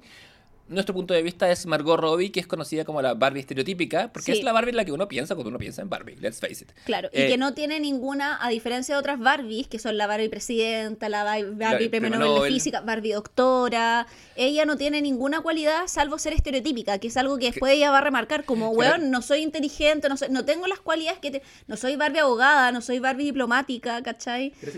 No soy Barbie periodista, Barbie escritora, ¿cachai? Que parece que sea Barbie premio Nobel de física, porque el, el de física es el premio Nobel más codiciado. Eh, de hecho, el de química es mirado como un segundo. Eso cuando hablemos de... Obvio que por eso le ponen Barbie premio Nobel de Sí, física, pues, ¿cachai? de De hecho, hecho- como que de hay un chiste que dicen, ¿eres física? Sí, cuando eh, Claro. vamos, ¿quieres volver a usar pantalones? Sí, por favor, ¿cachai? Así como onda. Cuando, cuando, cuando hablemos de Oppenheimer vamos a hablar de, bueno, la Marie Curie le el de química, siento que la Marie Curie los merece todos. Pero bueno, eh, es mi física nuclear favorita. Ahora bien, eh, es- esto, eh, atendiendo que hay poco tiempo, la, la Greta toma una maniobra que es muy inteligente, porque podría habernos mostrado un poquito más de idea de la marmota, podría haber caído en el tema del de la temporada atrás del comité y haber hecho repetición, pero inmediatamente al final del primer día sabemos que algo anda mal con el personaje. Eso se llama el paso número dos en cualquier historia, es mostrar sus necesidades. Esta Barbie tiene pensamientos de muerte. O sea, eso lo Se tiene el segundo día. No, al final de la- en la noche. Eh, eh, cuando están bailando, en la noche, ella dice como, Death wishes, o Does anybody think about death? Y ahí como que la música se corta. Claro, o sea, al final Claro. de ese día nos dice como que algo, o sea, tiene este día que es perfecto y que nos da a entender que, porque lo dice la narradora, es un día absolutamente igual a todos los que ha tenido antes. Claro. Entonces nos dice esta weá es perpetuo y, en- y nos muestra el glitch en el fondo. Eso es lo que hace. Nos dice como, mientras están bailando una coreografía heavy, Mm. eh, nos dice como, bueno, eh, ustedes piensan sobre la muerte y todas las otras Barbie, Barbie doctora, Barbie, todas las otras Barbie la quedan mirando como, weana, que chucha, ¿cachai? Y también eh, nos muestra un poco desde el principio los cimientos de la relación de Barbie con Ken Ryan Gosling, porque el Ken Ryan Gosling nos da a entender que es el Ken que está asignado a la Barbie estereotípica. Sí. Porque hay distintos Ken o que no están asignados a una Barbie que nos da la impresión, como por ejemplo el Ken que hace Simu Liu, que es el personaje de eh, Marvel, precisamente Chin Chu, ¿cómo se llama? Shang-Chi. Shang-Chi, perdón. So racist. So-. Sí, ya, eh, de Chi, ¿cómo se- Shang-Chi. Shang-Chi, que es Simu Liu, ¿cachai? Y nos da a entender que parece que él no tiene asignado una Barbie. Pero, Mm. por ejemplo, el personaje que hace Nikuti Wat, Watwa, que es el nuevo eh, Doctor Who, Oye, es así, eh, claro. que, que el nuevo Doctor Who que viene de Sex, Sex Education, Education. él tiene como precisamente, nos da a entender una película asignada como una Barbie, como es que es el Ken de una Barbie, que es precisamente el de la Emma McKee, que es la premio Nobel de Física. Sí. que es la chica que es muy parecida a Margot Robbie. Exactamente. Ahora bien, eh, hay otro Ken que yo creo que, eh, que, a mí, que es el Ken más gay de todos, creo yo, que es el de Kingsley Benadir, a, pro- a propósito de Marvel, Ah, que yo creo que el de Nokuti Watwa es más que el de Kingsley Benadir. Mira, yo el de Kingsley Benadir lo ve, creo que miraba a otros Ken con más deseo que otros. ¿Sí? Sí. Puta, yo creo que estaba. Es que yo creo que los dos estaban en esa misma lógica. Sí, un poco. O sea, yo creo que todos los Ken tenían una lógica medio morótica. Sí, pero sí, pero dentro de eso uno- creo que había, ciertos pics de, de Ah, sí. Bueno, y el punto es que están en el fondo todos estos eh, Ken, que se llaman solo Ken, ¿cachai? No tienen, no es como Barbie Doctora, Barbie, no, están todos estos Ken y Alan, que es Michael Cera, que Sí. de hecho es un, una muñe- un muñeco que se descontinuó como el amigo de Ken. Claro. Y que tenía esa lógica de ser como el amigo de Ken. Que en algún momento se hace el chiste porque él canta una canción en que dice, eh, y, y toda la ropa de Ken me queda. Claro. Que es, una, es un argumento muy de persona que ha jugado con muñecas, ¿cachai? Que supuestamente que le digan, pues, atendiendo que Michael Cera, eh, desde toda la comedia. Está muy buena en su, eh, Está súper bien. su papel. Michael Cera lleva cuántas películas haciendo de Michael Cera y todas le salen bien, weón. Como hasta, de- no sé, toda la vida, desde, desde Arrested Development en adelante. Es como, una, es como la continuidad de un solo personaje. Bueno, claro, y, y así nos van presentando las distintas Barbies, como. Alexandra Chip, que la Barbie escritora, o Isa Rae, que está espectacular como Barbie presidenta, y entre ellas también una que destaca es, que nos presentan también, es la Kate McKinnon, que va a ser la, precisamente, que nos la presenta un poco después, pero la quiero mencionar al tiro porque, bueno, se Ujú. roba el corazón, que es la Weird Barbie, Sí. que son las Barbies que tú le cortaste el pelo, que le rayaste con crayón la cara y que, queda tiene- como la que- Barbie... Que, que- tiene la- que tiene las patas extendidas de tanto hacer como. el este- split, eh, ¿cachai? sí, y que es la Barbie que tú logras que sea Weird Barbie because you play hard with her, ¿cachai? Sí. Así como jugáis, le hay duro. Y todas teníamos esa Barbie, que es la Barbie que... Yo igual nunca tuve Weird Barbie, porque como que yo era muy como... Cuidado. Con mis Barbies no. Sí, ¿cachai? sí, te creo. Sí. Y con tus tortugas ninja, porque tú, tortuga- las tortugas ninja. Ah, no, con Tortugas Niña play hard, pero Ya. con Barbie no, Ya. ¿cachai? Barbie no era para play hard. Yo no sabía que estaba la Kate McKinnon en esta, en esta, en esta peli. Y cuando apareció, fue, ah, di- dije, McKinnon, como si fuera mi compañera de Saturday Night Live, como si la conociera de toda la vida, pero me da mucho gusto. Pero bueno, y así nos presentan distintas Barbie y nos damos cuenta que en el universo de Barbie básicamente es una utopía feminista, porque las mujeres, o sea, los hombres eh, no existen mucho. Una utopía feminazi. Eh, Voy, a, voy a tirar, no, tú sabes que detesto el término, pero voy a tirar ese concepto ahí. Sí, o sea, yo creo que es una utopía, o sea, claro, no es una utopía feminista porque no es integracionista, pero en el fondo, pero eh, te pintan como que es una utopía un poco. Es una utopía, ciertamente. Es una utopía, ciertamente, es una utopía Eh, No, es que me carga, ese- me, me, me está me la caña de culpa de decir hecho la palabra feminazi, pero, o en Bristol, o sea, pero tiene- es, una, es una utopía desbalanceada en su núcleo. O sea, desde cierto punto de vista, ¿cachai? Como yo creo que es una utopía de determinado feminismo, ¿cachai? No es del fe- feminismo. Es como un feminismo de segunda ola, pero tampoco porque es muy rosado para ser de segunda ¿Cachai? ola. Entonces, Mm. pero es, eh, te da la impresión que es una utopía en relación, desde un punto de vista, es una utopía. Bueno, es una, rela- es, es una utopía en el sentido de que es un mundo que funciona y no hay problemas. Claro. Todos sus ciudadanos están, de- todos los ciudadanos, inclusive los Ken, eh, eh, viven en un estado de perpetua felicidad. De hecho, los únicos que tienen, o sea, la, mar- la Barbie estereotípica tiene estos conflictos internos y el Ken que tiene conflicto es el estereotípico, que es, que es Ryan Gosling, porque es el que más depende de la mirada de Barbie. Yo creo que más que una utopía, creo que es una fantasía. Sí, Es, creo que es una fantasía de perfección, que no alcanza a ser utópica, ¿cachai? Pero es una fantasía de perfección que contrasta desde el primer punto de la película con la humanidad misma, porque nos muestra a estas mujeres que no son acosadas por los hombres, que los hombres están como al pendiente de ellos, pero ellos no de los hombres al revés, ¿cachai? Que eh, tampoco se sienten acosadas por los hombres, ni que tampoco se sientan en la obligación de porque un hombre sea bueno con ellas, tener que eh, retribuirles, que es precisamente lo que Barbie Margot Robbie hace con el Ken de Ryan Gosling cuando él le dice como, me puedo quedar en tu casa y él dice, ¿para qué? Claro, porque ellos no tienen idea como de, porque com- después como dice en la película no tiene genitales, entonces el sexo no existe. Claro. También él dice como, le intenta como poner los ojitos como para darle un beso muy tierno y así como, ya chao, ándate. Mm. Y claro, entonces está como esta lógica de que eh, Barbie no encaja tanto con, Barbie Margot Robbie no encaja tanto con esta fantasía. Y también desde un inicio te muestra cuáles son los lineamientos de la relación de Ken con Barbie. Que de hecho, eh, Helen Mirror lo dice explícitamente. Barbie siempre tiene un buen día. Ken solo tiene un buen día cuando Barbie lo mira. Y creo que eso es muy decidor. Esa wea, esa línea está en los primeros dos minutos de la película y eso ya cimenta toda la relación de Barbie con Ken. Sí, y Economía lingüística, Greta Garvin es tu segundo nombre. Y en efecto es una, es una relación que espeja, refleja la relación estereotípica de la ama de casa de los años 50, 60, 60, antes de una cierta liberación femenina, con el hombre, ¿cachai? El hombre va a trabajar, tiene una vida, y la ama de casa existe solo ante los ojos del hombre. Mm. O sea, claro, básicamente. En efecto... es- Al revés, Claro, ¿cachai? en efecto, pero... La Como que aquí John Draper es Barbie y Betty es Ken. Claro, la diferencia siendo que este es un mundo de fantasía y la otra weá es histórica. Claro. Que, que- que es más terrible. Entonces, eh, lo que hace precisamente Barbie es salir de esta fantasía y cuando Barbie sale de esta fantasía, eh, bueno, va a ver precisamente a Weird Barbie, que al ser la Barbie rara es como la Barbie que tiene los conocimientos del mundo real. Claro, ¿Por qué? Es como la que arregla a los Porque demás. Barbie se empieza a tener des- desperfectos. Sí. ¿Cuáles son esos desperfectos? Barbie ya no anda en punta, porque Barbie, recordemos, anda en puntillas, como todas las mujeres eh, andamos en puntillas por la vida. Claro, porque Barbie usa tacos. Y de hecho, el, el diseño de la Barbie, si tú le sacas los tacos, es, un- es una planta de pie así. Eh, Claro, y andan puntillas por la vida, pues como las mujeres un poco, ¿cachai? Creo que es bonita también esa manera de, de- de ver precisamente aquello y a Barbie le da pie plano. Claro. Ya no puede andar en puntillas de manera natural, empieza a tener estos pensamientos sobre la muerte, se le quema su pan plástico, ¿cachai?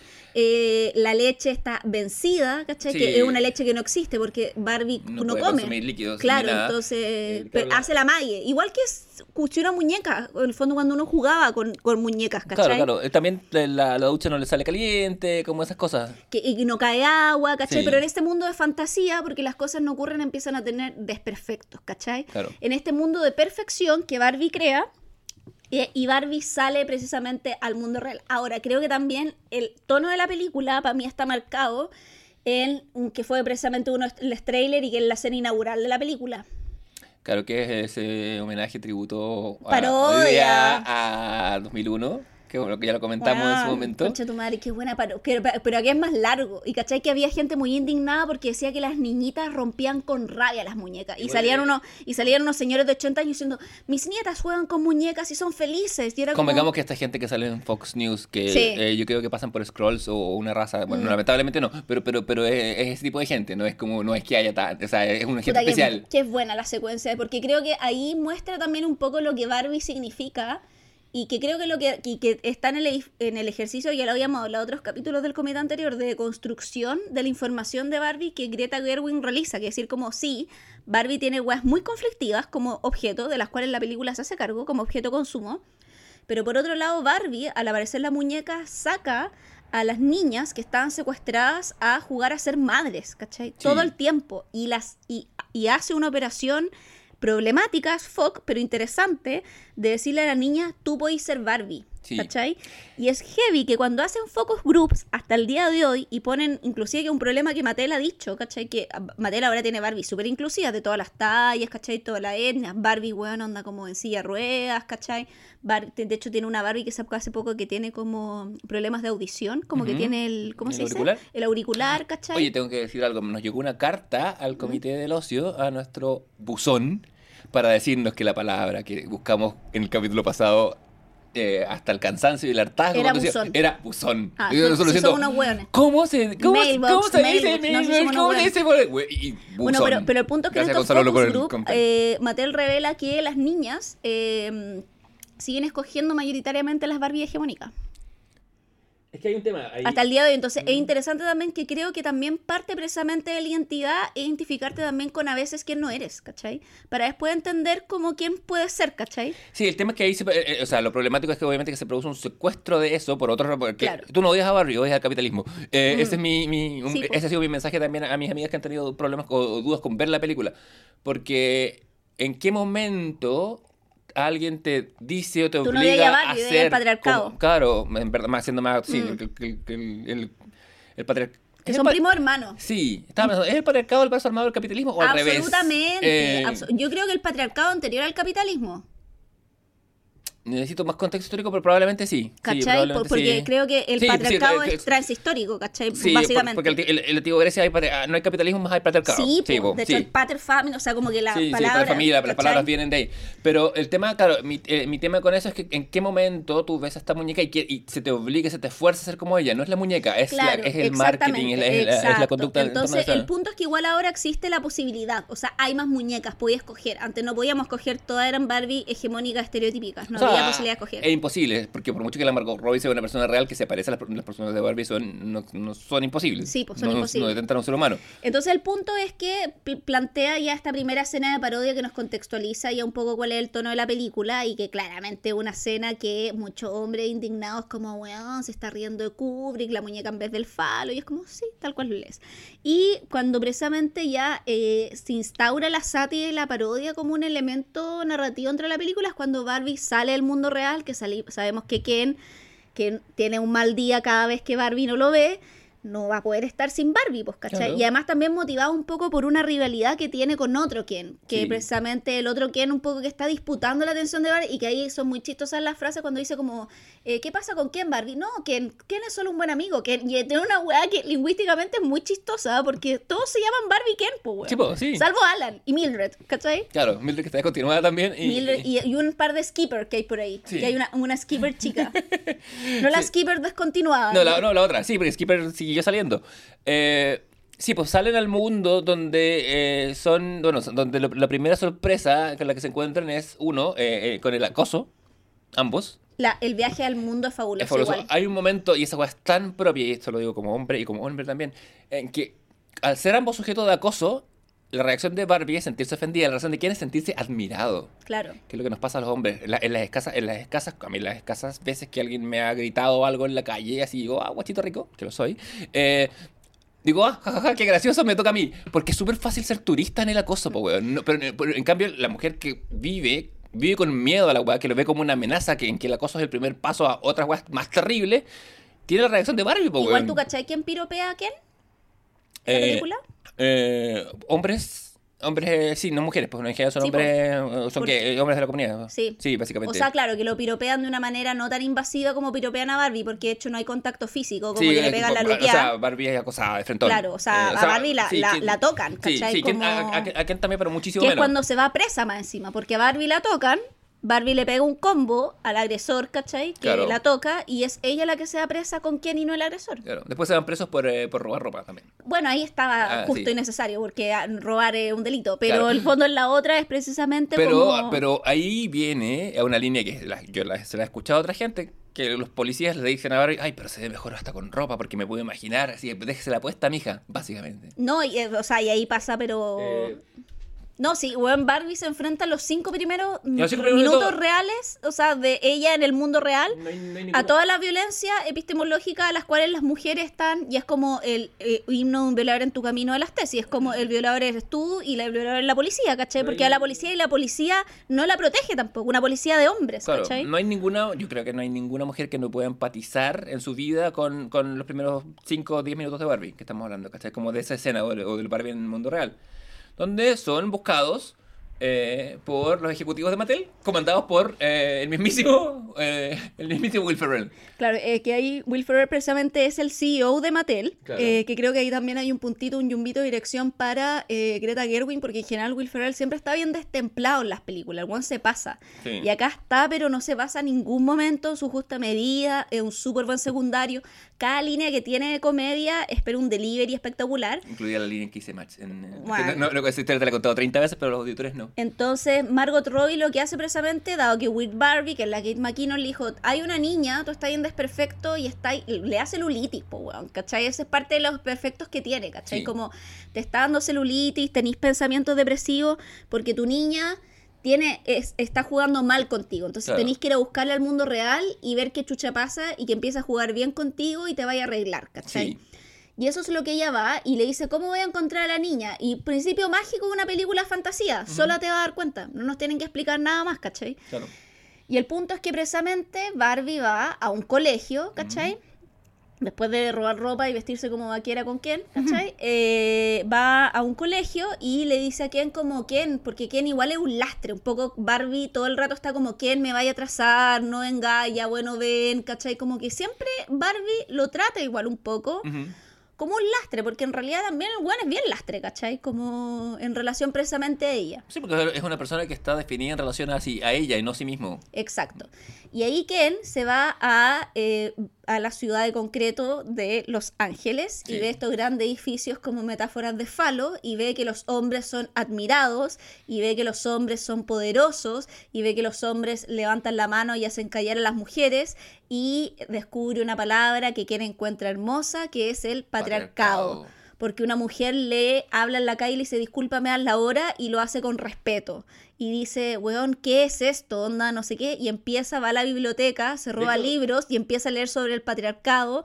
Y bueno, entiende el patriarcado muy a la manera de Ken, porque Ken es bastante bobo. Convengamos que la inteligencia no es su virtud, ¿cachai? Porque es solo Ken. No la ha desarrollado, puede que después sea un Ken inteligente, pero De hecho, Ken es medio flojo además, porque está toda la película como, puta, quería ser doctor, pero había que estudiar, ¿cachai? Como que el Claro. no quiere esforzarse en hacer nada, ¿cachai? También. Quiere ser como un profesional sin tener que esforzarse, ¿cachai? Como el personaje que hace John Hamm en 30 Rock.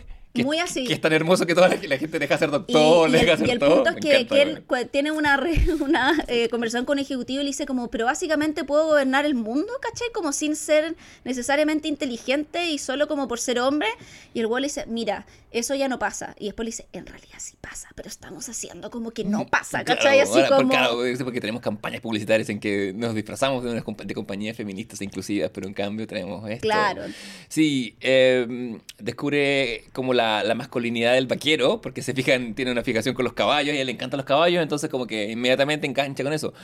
Es importante el tema de la atención, porque cuando él vuelve a la tierra de Barbie, lo primero que le dice a sus compañeros Ken es, él estuve en un lugar y Barbie me preguntó la hora. Literalmente me pidió la hora, me dio la hora, ¿cachai? Sí. Como, como, como me hizo sentir validado e importante. Claro, entonces, o sea, claro, una mujer me preguntó, ¿cachai? Onda como esto. Entonces, eh, Ken dice como, eh, o sea, claro, igual ahí también hay un punto no retorno de Ken, eh, que ve que los ejecutivos de Mattel se llevan a Barbie. Y ahí él dice como, ah, pero son los ejecutivos de Mattel, Barbie va a estar bien, y ahí él decide devolverse sin Barbie, que yo creo que es el punto no retorno del personaje. Y vuelve a la tierra de Barbie a esparcir con libros del patriarcado, a esparcir la palabra del cuatro patriarcado. libros que ha sacado de una biblioteca. cuatro- eh, que también es muy una wea, como leí cuatro libros, soy experto en patriarcado. Uno, y yo como... uno de los cuales es sobre caballos. y yo, no- y yo así como, oye, bueno, esta wea es tan cierta que de hecho antes estábamos justo hablando como... eh, bueno, da lo mismo, como otra conversación, ¿cachai? Acá en la casa, de que estábamos escribiendo el libro de tragedia, entonces como que eh, mi otro compañero me decía como, oh, Cristian es súper eh, simpático, me preguntaba qué era el libro, me preguntaba qué estábamos escribiendo, y él decía como, y me hacía como puras preguntas, ¿cachai? Como, pero ningún, en ningún tú él me decía como, obvio que le hacía preguntas, que iba a decir yo como, ah, sí, mira, porque yo también leí Lehman, o sea, leí, no sé, el texto que tú estás citando, un capítulo, pero tú te leíste el texto completo, como, no te voy a hablar de una weá que yo la he leído, pero sé que he leído menos que tú porque tú estás escribiendo al respecto. Entonces, como que quiero escucharte y no opinarte lo que yo sé porque sé que sé menos que tú, ¿cachai? Entonces, claro, esta weá era muy como, no, leí cuatro libros, soy experto en la weá, ¿cachai? Que Que es la, la lógica de Axel Kaiser, la lógica del el opinólogo de, como de, como del, del, del, del referente del uberista. Todo Con el digo, respeto a la gente que hace Uber, que, que no son no, son- no uberistas, pero vamos, No, el yo, yo leí un libro, hay una película, Claro. vi un documental, Tal. ¿cachai? Es como, oh, digo, leí un hilo de Twitter, En, e- ¿cachai? en estos tiempos en que, en que pulula la desinformación, eh, el- leí un, vi un documental que lo puede haber armado un psicópata en su, su- en su, en su basement con, con- pegando clips de YouTube. Puta, es, es muy pululante. Y ahí precisamente eh, Barbie en esta eh, va a una escuela, ¿cachai? Y ahí Claro, se- se encuentra con la chica que supuestamente tenía sus Barbies, que Claro, que- es Sasha, ¿no? que o sea, claro, ¿Su que personaje? O sea, ella primero se acerca a Sacha pens- como un poco para que la feliciten porque es como, bueno, soy tu ídola, soy Barbie, solucioné los problemas del mundo, como Claro. agradeceme, ¿cachai? Entonces, eh, ahí como que la loca, alguien, un compañerito, la advierte, le dice, no vayas donde Sacha, ella va a destruirte, ¿cachai? Sí. Eso es lo que hace, a eso se dedica. Y Barbie, no, ¿por qué me va a destruir? Y en un monólogo hermoso, eh, Sacha le dice, claro, que ella atrasó la revolución feminista, eh, que, la, weón, que les dio complejo, weón, onda como de Que alimenticio, dismorfia que y- genera dismorfia, Claro. eh, que contamina el planeta, ¿cachai? Y la, plásticos, sí, y sí. eh, la trata de fascista. Básicamente. O sea, le dice, you're a fascist. Cuando- ¿Cachai? sí. Como, y la weón después llora porque le dijeron fascista. O sea, que yo creo que te digan fascista es el peor. O sea, y, y Barbie llora, descubre además lo que es llorar. Porque básicamente le dijeron como, weón, me dijo que soy fascista. Que creo que es el peor insulto que alguien te podría decir, ¿cachai? Sí. Sobre todo Eh, la lógica de Barbie, ¿cachai? Además, no, obvio. Eh, eh, ahí es interesante porque con Barbie no solo se puede hacer un curso de feminismo básico, porque es muy, es muy 101, eh, en sentido de fundamental, no de, no de simple. Eh, también se puede hacer, se puede pasar el viaje del héroe de Campbell casi como relojito, porque hay un guardián que le dice a Barbie, no vayas, Barbie va y sale destruida. Em, y ahí, bueno, entre medio nos enteramos que la hija, o sea, la madre, es la madre de Sasha. Tenemos que Claro. es Gloria, Que es interpretada gloriosamente Bueno, por América Ferreira. Vamos a hablar de ese monólogo. Vamos a hablar de eso. Vamos a leer el monólogo, porque yo lo traje. Vamos a actuarlo. Sí, ¿Lo va a eh, leer una mujer lo va a leer un hombre? Sí, no, odio que lo vaya a leer yo, lo vaya a leer tú ni cagando. ¿Podemos, leerlo, ¿Podemos hacer una lectura comparada? No, no, lo voy a leer yo. Javier, Es mi Barbie. Ya. Eh, Barbie nos pertenece a todos. Tú en Oppenheimer leíste un monólogo. Ah. I am become death, the destroyer of worlds. Eh, and the rest is silent y todas esas weas que le gustan al hombre. Eh, ya. Es que Pero, eh, pero, ¿cómo se llama? Claro, y aquí nos damos cuenta que América Ferreira, en un acto nostálgico, eh, ha vuelto a jugar con las Barbies de su hija. Claro, pero como ¿Cachai? pero lo hace con la carga de una mujer de 40, Llegando a los digamos. 40 más o menos. Y aquí, y aquí es muy interesante como el contraste también que la película tiene varios viajes. Tenéis por un lado el viaje de Ken, tenéis por un lado el viaje de Barbie, tenéis por un lado el viaje de American Ferreira un poco en conjunto con su hija también, que se reencuentran en una especie de que de, de- de- de que se tiran los palos mutuamente, como que la hija al fondo como que cuando llega a la, al mundo, porque ¿qué hacen? Se encuentran, Barbie llega a Mattel, le pregunta por la CEO de Mattel, los hueones así como, no, si somos, eh, tuvimos dos mujeres en los 90, si hemos tenido mujeres, y ahí se tira tu chiste que te encantó. po. Claro, porque es, es un chiste entre Will Ferrell menciona tres cosas, se pone a improvisar un poco, cap- debería, habría, habría que revisar si improvisar o no. Eh, y el último que dice es Some of my best friends are Jews, algunos de mis mejores amigos son judíos. Claro. Y yo le decía a Javi cuando fui al cine, en la sala se escucharon dos carcajadas, una mía y otra de una mujer, claramente que estaba como en el otro extremo de la sala. Y que sentí que es lo más cercano que estaba a hacer un match de Tinder en la vida real, porque además era desde el humor. Sí. Así que si, si fuiste a ver Barbie el día eh, miércoles a la función de las 12.40 en el, en el cine de Plaza de Gaña de la Medalla, mándame un correo y juntémonos a reírnos de los judíos. Eh, o de los chistes de... Eh, Sí, mejor que sí. Sí, mejor más. que no. Ya he tirado dos, que te van a funar, Leonardo.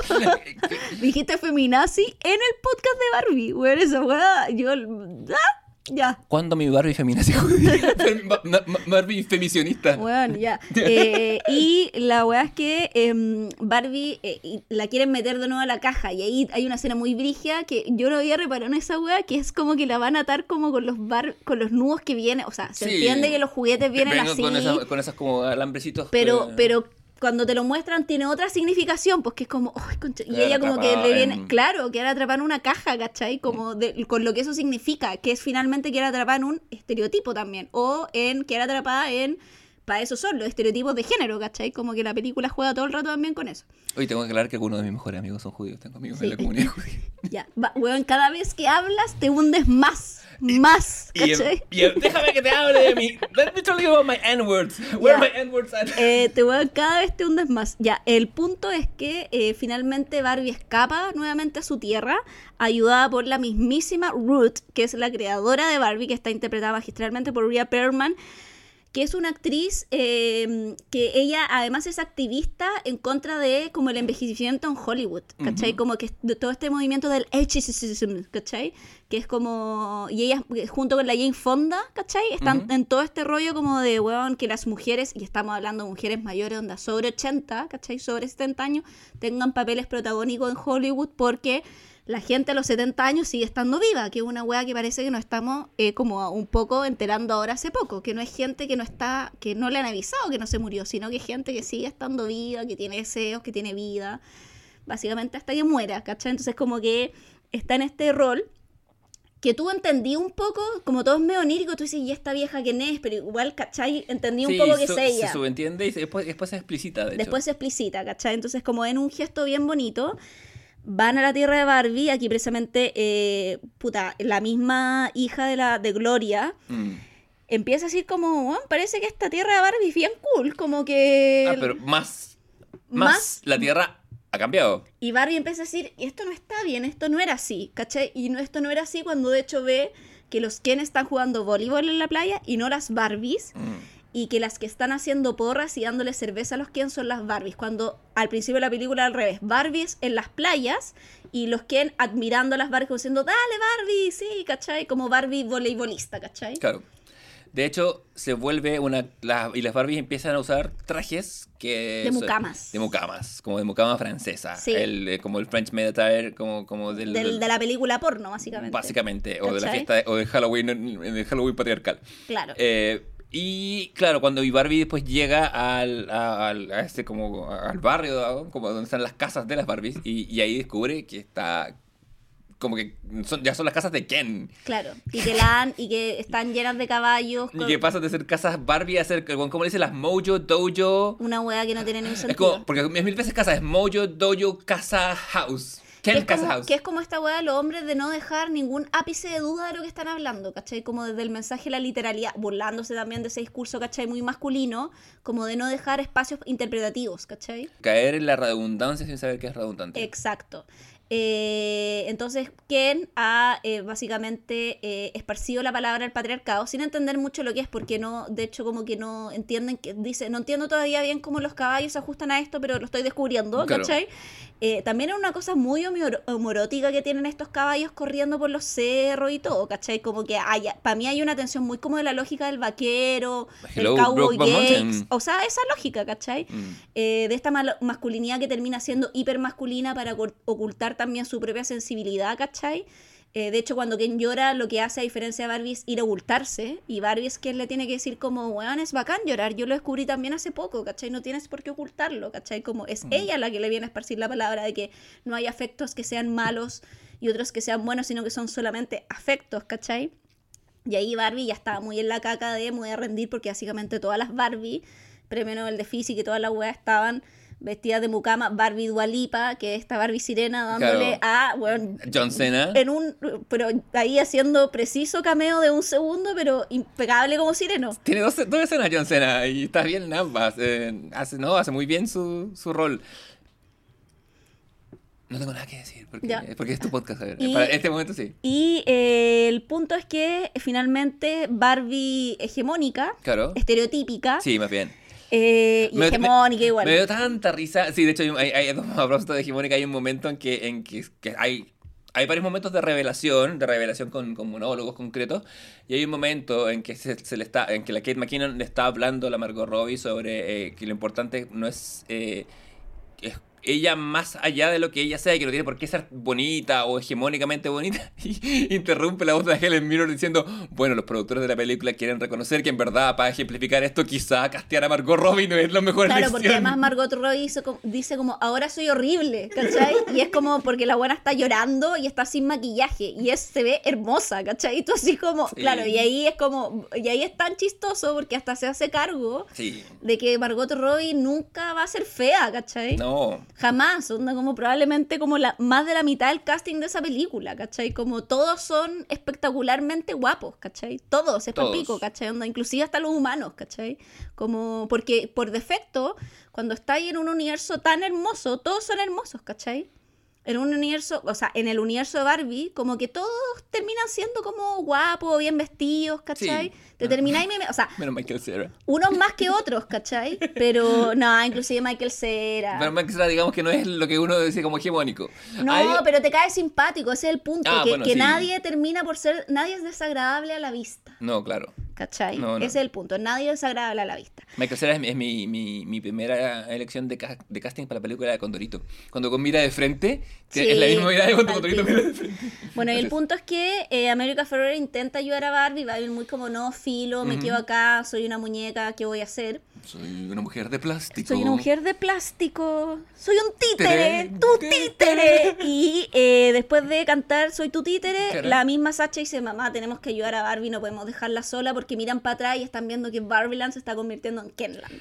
¿Y qué van a hacer los Ken para revertir todo esto? Van a proclamar una nueva constitución y van a votar. Un gesto Claro. no menor. Porque nunca han votado, porque, Porque- ellos no tienen derecho a voto. Porque nunca han votado y porque cuando se, o como estamos en la sección spoilers, como cuando se produzca el reversal de fortunas y todo, las Barbie van a ganar porque los Ken van a distraerse, no van a ir a votar Claro. y las mujeres sí, que es un mensaje el- proelectoral fantástico Sí. la categoría, porque Y el- votar importa. Y el punto es que Alan, que es Ma- Michael Cera, intenta escapar de este mundo porque el weón está chato de los Ken, ¿cachai? Y, y es Está como... chato de los Ken igual tampoco no le gustan los caballos, no le gustan las weas de cuero. Mm, Hay claro. un momento en que mo- vemos a los Ken en acción en su nueva- y, y el, y el Simuliu, el Ken Simuliu, le está diciendo a su Barbie turno, sí, porque el Porsche X26, 326 revolucionó y es una real lata. Yo, yo que soy Sí. de otra masculinidad y, que me cargan, no, no, no- no comparto la agua tuerca, por ejemplo, me da una... Pero acá también te muestran, lo- lata te muestran otros gente Ken, habla como el. Ken de Kingsley Benadir, que, te, que desde un principio te muestran que a diferencia del Ken de Ryan Gosling o el Ken de Simu Liu, es un Ken más como reflexivo, el Ken que él está explicando a Barry el padrino, pues weón, ¿cachai? O sea, es como, es el punto, como o los hombres son unos weones o los hombres son unos lateros, ¿cachai? Y suscribo, ¿cachai? Así estoy ¿Cuántas veces- absolutamente. No tengo Le pruebas, pero tampoco tengo dudas, De weón, hecho, el, de King- ¿cachai? el, de, el, el Ken de Kingsley Benadir, el Ken que toca la batería cuando todos los demás tocan guitarra en la fogata. Obviamente él quiere engrupillo, po, weón, Totalmente. Eh, y, y es muy... Porque has visto... Yo me reí y me acordé al tiro de ti cuando, Sí. en esa escena, hecho te lo comenté. Yo después estaba en la escena, en esa escena estaba cagada. En la del padrino, yo, bueno, es que no es que me reí. Yo como que bramé, como que me dio una carcajada porque yo, sal- yo salí con esos hueones así, ¿cachai? Que era como... ¿Con me Kingsley acuerdo- Benadir? No, o sea, Ah, ojalá. no, seguiría saliendo con él. O que me explicara el padrino cada el padrino. Y tú, no, da lo mismo. A ver, mírame a los ojos y explícame el padrino. Háblame nuevamente de las dificultades de producción que tuvo esta película. A ver, y mientras observo tu cuerpo, perfecto. Eh, y esa linda carita hecha a mano. Eh, no, el que me decían como, es que en el cine de Cor- for Coppola. O... Oh, Dios, no, espérate, eso. el cine de Scorsese. Porque son tres que los hombres siempre citan, porque no existen otros buenos. Ya. Kubrick, Ya, sí. For Coppola y Scorsese. y Scorsese. Sí. Y es como. Eh, pero eh, debo, debo decir que eso, no, no, no quiero decir not all men porque sí, eh, es- esa weá es el equivalente a leerse tres libros, todo el rato. ¿cachai? ¿cachai? Es tener tres directores favoritos así. Y es como, hoy, ¿verdad que el cine existe desde una determinada época, que es la época precisamente como del, a- del arrival de la masculinidad total, que es eh, que representa...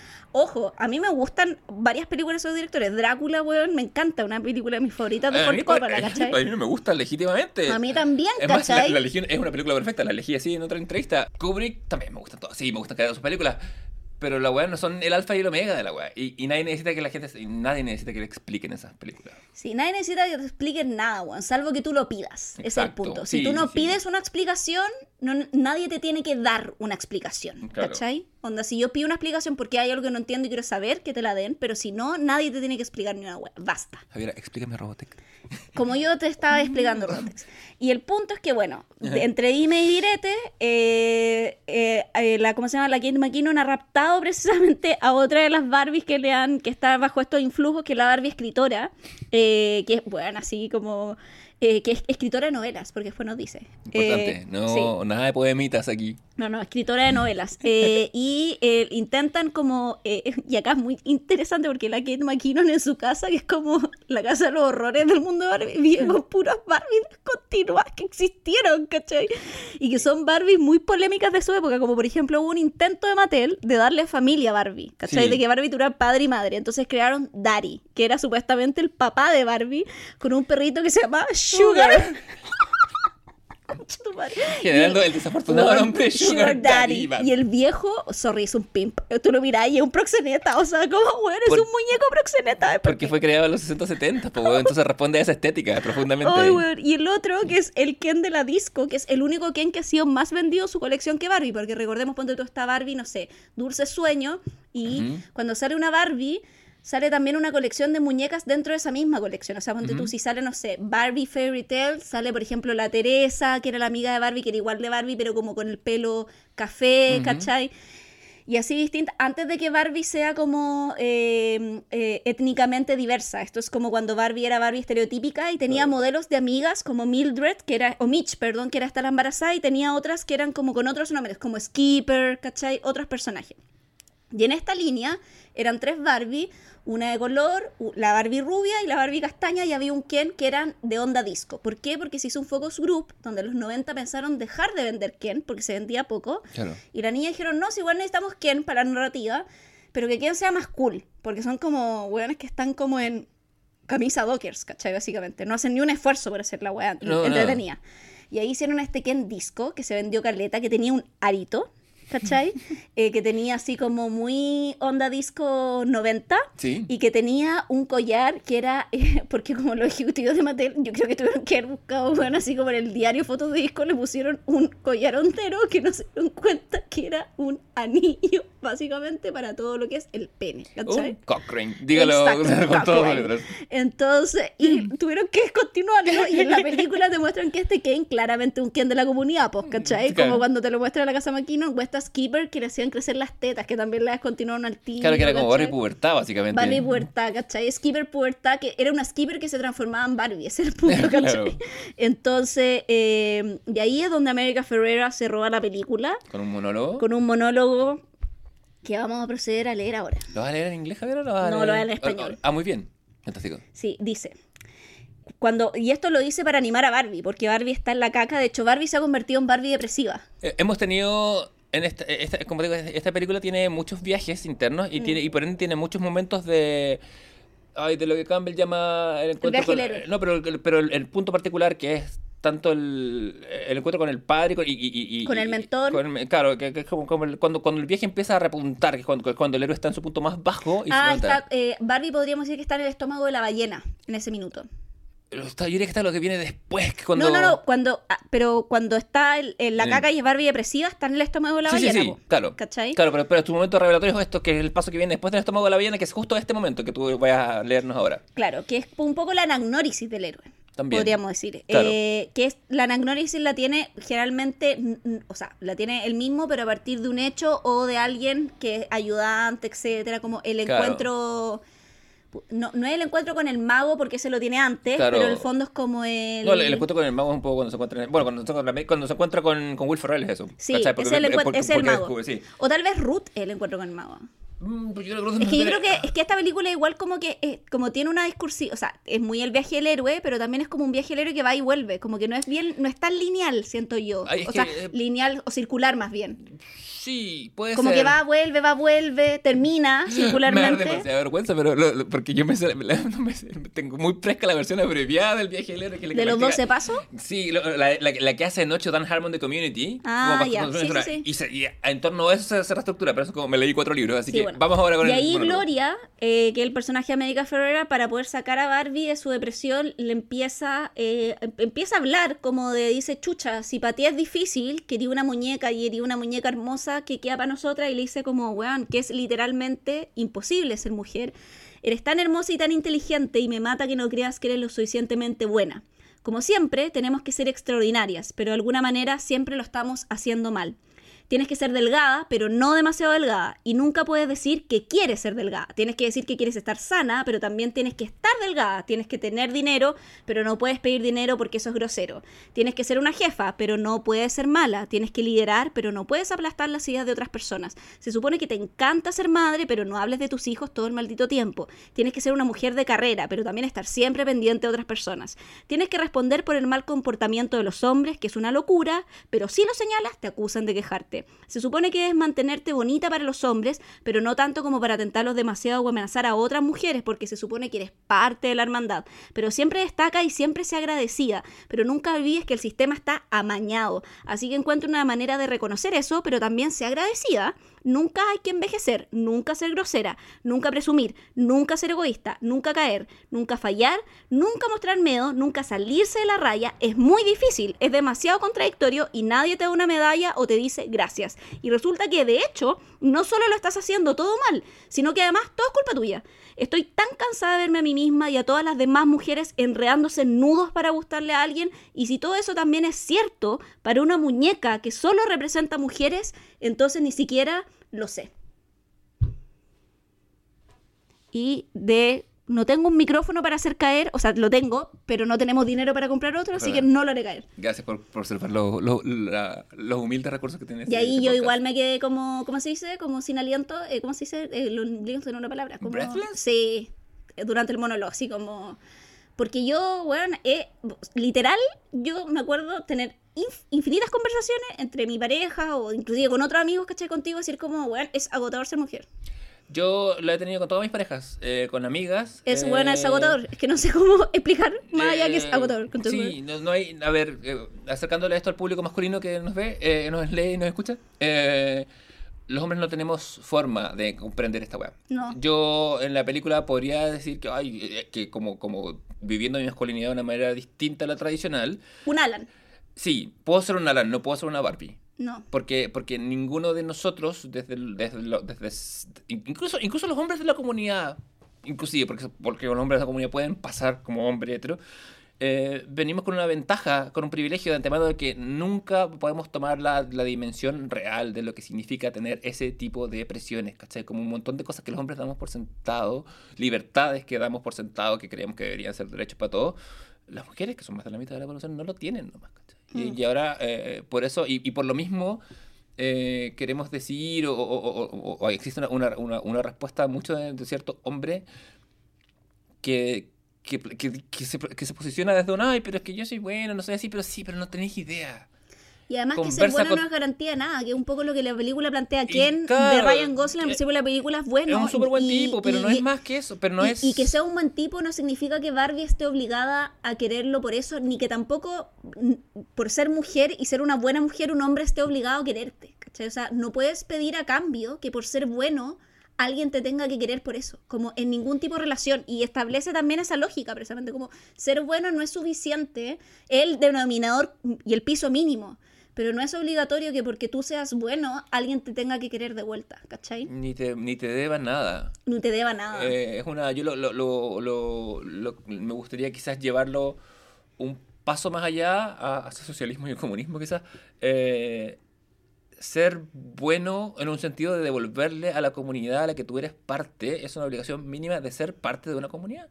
¿Cachai? De, preocuparte de la persona que está al lado, de preocuparte del, del, del viejo, del herido, del que está caído, ¿cachai? De ser generoso, de ser abierto, esas weas son humanidad básica. Y también como de, creo que la película, inclusive al, al tener esta weá de que volvamos todas a usar rosado, nos devuelve a weas que yo me acuerdo, ¿cachai? Onda, ponte tú el hecho de que la hija de América Ferrera, al ser adolescente, esté vistiendo de negro, por Mm. ejemplo, y después al final de la película termine vistiendo colores, tiene que ver también porque yo me acuerdo, cuando era estaba en el colegio, no me compraba ropa rosada. Sí. Porque, weón, es una ropa de niñita. Y como y yo misma, siendo una niña, encontraba que ser niñita era precisamente una weá de la que tenía que alejarme, ¿cachai? Sí, se generan dos cosas. Se vuel- al, al ponerle presión a un color, empecé, Pal- hablemos de eso. weón, es brígido. Eh, a un color, o sea, eh, eso da para hablar, hacer mucha teoría. Una sociología del género esta weá. Sí, Sí, eh, De- del género, de, de- tanto del, del género Género, como de los géneros, de las ¿cachai? telas. De las telas. Vamos a buscar un, jue- un juego de palabras que, que vamos a poner en la portada de nuestra monografía. Pero ocurre, eh, claro, ¿por qué uno vaya a hacer un color a un cierto tipo de conducta? Lo cual genera inmediatamente bandos. Puedes aceptarlo, cooptarlo, recibirlo sin cuestionarlo, o también rechazarlo, porque tenés que rechazarlo. Yo me acuerdo cuando, y esto me pasaba más ahora, ahora ya todo importa el carajo, pero me acuerdo cuando, cuando empecé a salir con, con mi ex, ex, con la Eli, la veo con una mochila rosada y dije, ah, me encantan las mujeres que cooptan el rosado sabiendo, y que era como lo decía ella, sabiendo que es un gesto medio- ligeramente transgresor de vuelta, como, como tratando de retomar el rosado. O sea, weón, Pero yo ¿por qué hay que repensarse una, esa weá? una adolescencia traumatizada. O sea, piensa que yo empecé a usar peto, onda como mostrar el ombligo, ¿cachai? Cuando como... Cristel te dijo, mueve el ombligo. Más o menos, ¿no? Cuando, weón, después de los 30, ¿cachai? Como onda como de, de y, y- y empezar a usar colores que era como, weón, no, estos colores no son serios, estos, ¿cachai? Como estos colores son de niñita, como... u- u- de- tantas weas que yo digo, hoy weón, patriarcado de mierda que nos hizo tanto daño, nos sigue haciendo tanto daño, ¿cachai? Es como, vi- es como Eh, vivir bajo la mirada del gran hermano siempre. Bueno, es atroz. Y además que también es como, y yo también lo he hablado con otros eh, amigos que una vez estábamos hablando en Yo relación nunca- también yo a, nunca mostré el a- ombligo. a- a- a que pasamos, ¿cómo se llama este texto? Eh, un cuarto propio de Virginia Woolf en la universidad. ¿Sí? Y estábamos hablando esta discusión también en clase de por qué las mujeres escriben tan poco y la lógica del cuarto propio y toda la tesis de Virginia Woolf en la historia. Mm. Y yo agarraba otro libro que, que me compré justo en Argentina el año pasado que habla precisamente de esto y las mujeres en la escritura. Y dentro de, las- de una de las tesis que también plantea y, que, y, y- y- y una de, de- de los lugares que también el libro ocupa es que eh, las mujeres, inclusive las mujeres que publican, y yo también ahí le preguntaba a mis dos colegas que hacen clases conmigo, le decía, ya, pero a ver, espérate. Porque también todos los hombres, sobre todo en la academia y todo, no, muy deconstruidos, muy que las mujeres, no sé qué, pero yo, ya pues papito, donde los- las papas queman. Ujú. Tú que leís caleta, ¿cachai? No tú, porque no, te estoy interpretando a ti, No, para que no, no, te no. porque yo sé que tú no lo haces. Sí, de hecho, Ese- por- por- por- ya, de momento- ya, sabéis para dónde voy. Sí, yo sé dónde- Eh, y, y de hecho, mis últimas tres lecturas son mujeres. A eso voy. Tú que leís caleta, de tus últimas cinco lecturas, ¿cuántas son mujeres? De tus Claro. últimas diez lecturas, ¿cuántas son mujeres? Claro, porque es re fácil para el hombre académico, que es mi, mi, mi, mi especie menos favorita de hombre, decir, ay, es que la Virginia Woolf es soberbia y la weá, pero más allá de eso, ¿Qué estás leyendo? sí. ¿Cachai? O sea, más allá de Mariana Enrique, ponte tú. ¿Cachai? Claro, Como- bueno, bueno, igual cuenta, María Enrique es tremenda. ¿Cachai? Eh, Entonces, pero, pero ahí y Sí, Mariana Enrique es tremenda. Y ahí vuelvo a lo otro. sí ¿cachai? que, que el la mujer tiene que ser excepcional, que como parte de la weá. Sí. Y el punto es que decía como, si leemos, cada vez que leemos una mujer ahora, por ejemplo, Mariana Enrique, o por ejemplo, la misma eh, Margaret Atwood, tú decís como, "Weón, novelones, historias, ¿cachai? Como... Claro. Y leemos caleta de hombres callampa, Sí, esencialmente. Como, como del montón. O como, por ejemplo, que, mm, Y ahí también está la restricción que, o la autocensura que ella dice, que las propias escritoras o artistas hacen de sus obras. Que las mujeres no publican o las mujeres no se atreven si no tienen una absoluta eh, como certeza de que la agua es extraordinaria y dice que esa presión nos está eh, como sociedad eh, dejando, eh, ¿cómo se llama?, al debe de muchas obras que probablemente son buenas, a lo mejor no extraordinarias, pero que sí merecen ser leídas o ser vistas y que las mujeres no lo están haciendo precisamente por una presión de que no son obras extraordinarias. Sí, a mí, yo, yo en ese sentido, o sea, estoy. Lo mismo que la weá de la- el- lo de lo trágico. ¿Necesitamos hacer un marco teórico de 50 páginas? Probablemente no. Claro. Y podríamos haber hecho ensayos de lo trágico y a ver, Cuatro- cuatro libros. Weón, con cuatro libros y haber dicho, vamos a entender lo trágico desde estos autores y chao. Pero dijimos, no. Como, weón, te prometo que cuando yo hago una weá, digo, es que esta weá tiene que ser extraordinaria, ¿cachai? Y me pongo uno, y no porque sea exitista, ¿cachai? Porque en tu vida te han cuestionado tanto y te pueden sacar tanto cara que tenéis que, que estáis tapando, callando bocas que no han hablado, que no existen, más que en toda la presión social que existe. Pero si piensa que la primera, el, el día que publiqué mi libro, mi primer libro de teoría, ¿cachai? Eh, que yo invité a una amiga, Mm. a, eh, ¿cómo se llama? A, a ¿Lanzamiento? colega al lanzamiento, y mi otra contraparte, que no la culpo, ¿cachai? Porque ella invitó a su profesor de tesis, Ujú. ¿cachai? Del magíster. Eh, por interno puedo dar los nombres, eh, sobre todo para la gente de teatro que no escucha. Eh, y, un mensaje, y el, el- el loco Ujú. partió diciendo su weá como una de las frases que dijo es, ¿cómo hubiera escrito yo este libro? En el lanzamiento de mi libro. Yo que tenía una sección que se llamaba así. ¿Cachai? Sí, ¿Cómo hubiera escrito yo este libro? ¿Qué le faltó a este libro? Mm. ¿Cachai? sí. Un guan que no había escrito ni un libro. ¿Cachai? Sí, y, y un libro que, weón, me quedó extraordinario, ¿cachai? Onda como, nos quedó extraordinario. Entonces, eso es, inclusive cuando tú lo logras, ¿cachai? Sí, y haces una weá extraordinaria, viene un weón a decirte y a cuestionarte, No, ¿cachai? Y eso es lo que yo intento, en el fondo, decir como, bueno, el monólogo, el monólogo, perdón, de América Ferrera es eso, ¿cachai? Es esa realidad a la que las mujeres, bueno, nos vemos enfrentadas todos los días. Pero al mismo tiempo, si te quejáis, puta, eres la feminista amarga, ¿cachai? Sí, yo lo sé. Mi, Eres mi- la feminista furiosa, eres la buena que alega, ¿cachai? Sí, mi, mi ex socia en la librería, que es una mujer exitosa, una mujer fuerte, una mujer que, que- que- y que sufre todos los cuestionamientos internos por ser exitosa y fuerte en un mundo de hombres, una mujer a la que le- los bancos, eh, siendo la buena mul- bastante millonaria, no- los bancos le- se rehusan a prestarle plata, ha luchado con muchas de esas cosas. Cuando yo vi ese monólogo de la, de la América Ferreira, eh, le mandé el mensaje de texto a definitivo a la Nico diciendo, vela. Porque me, me acordé mucho de ella eh, y me acordé de muchas, muchas mujeres en mi vida.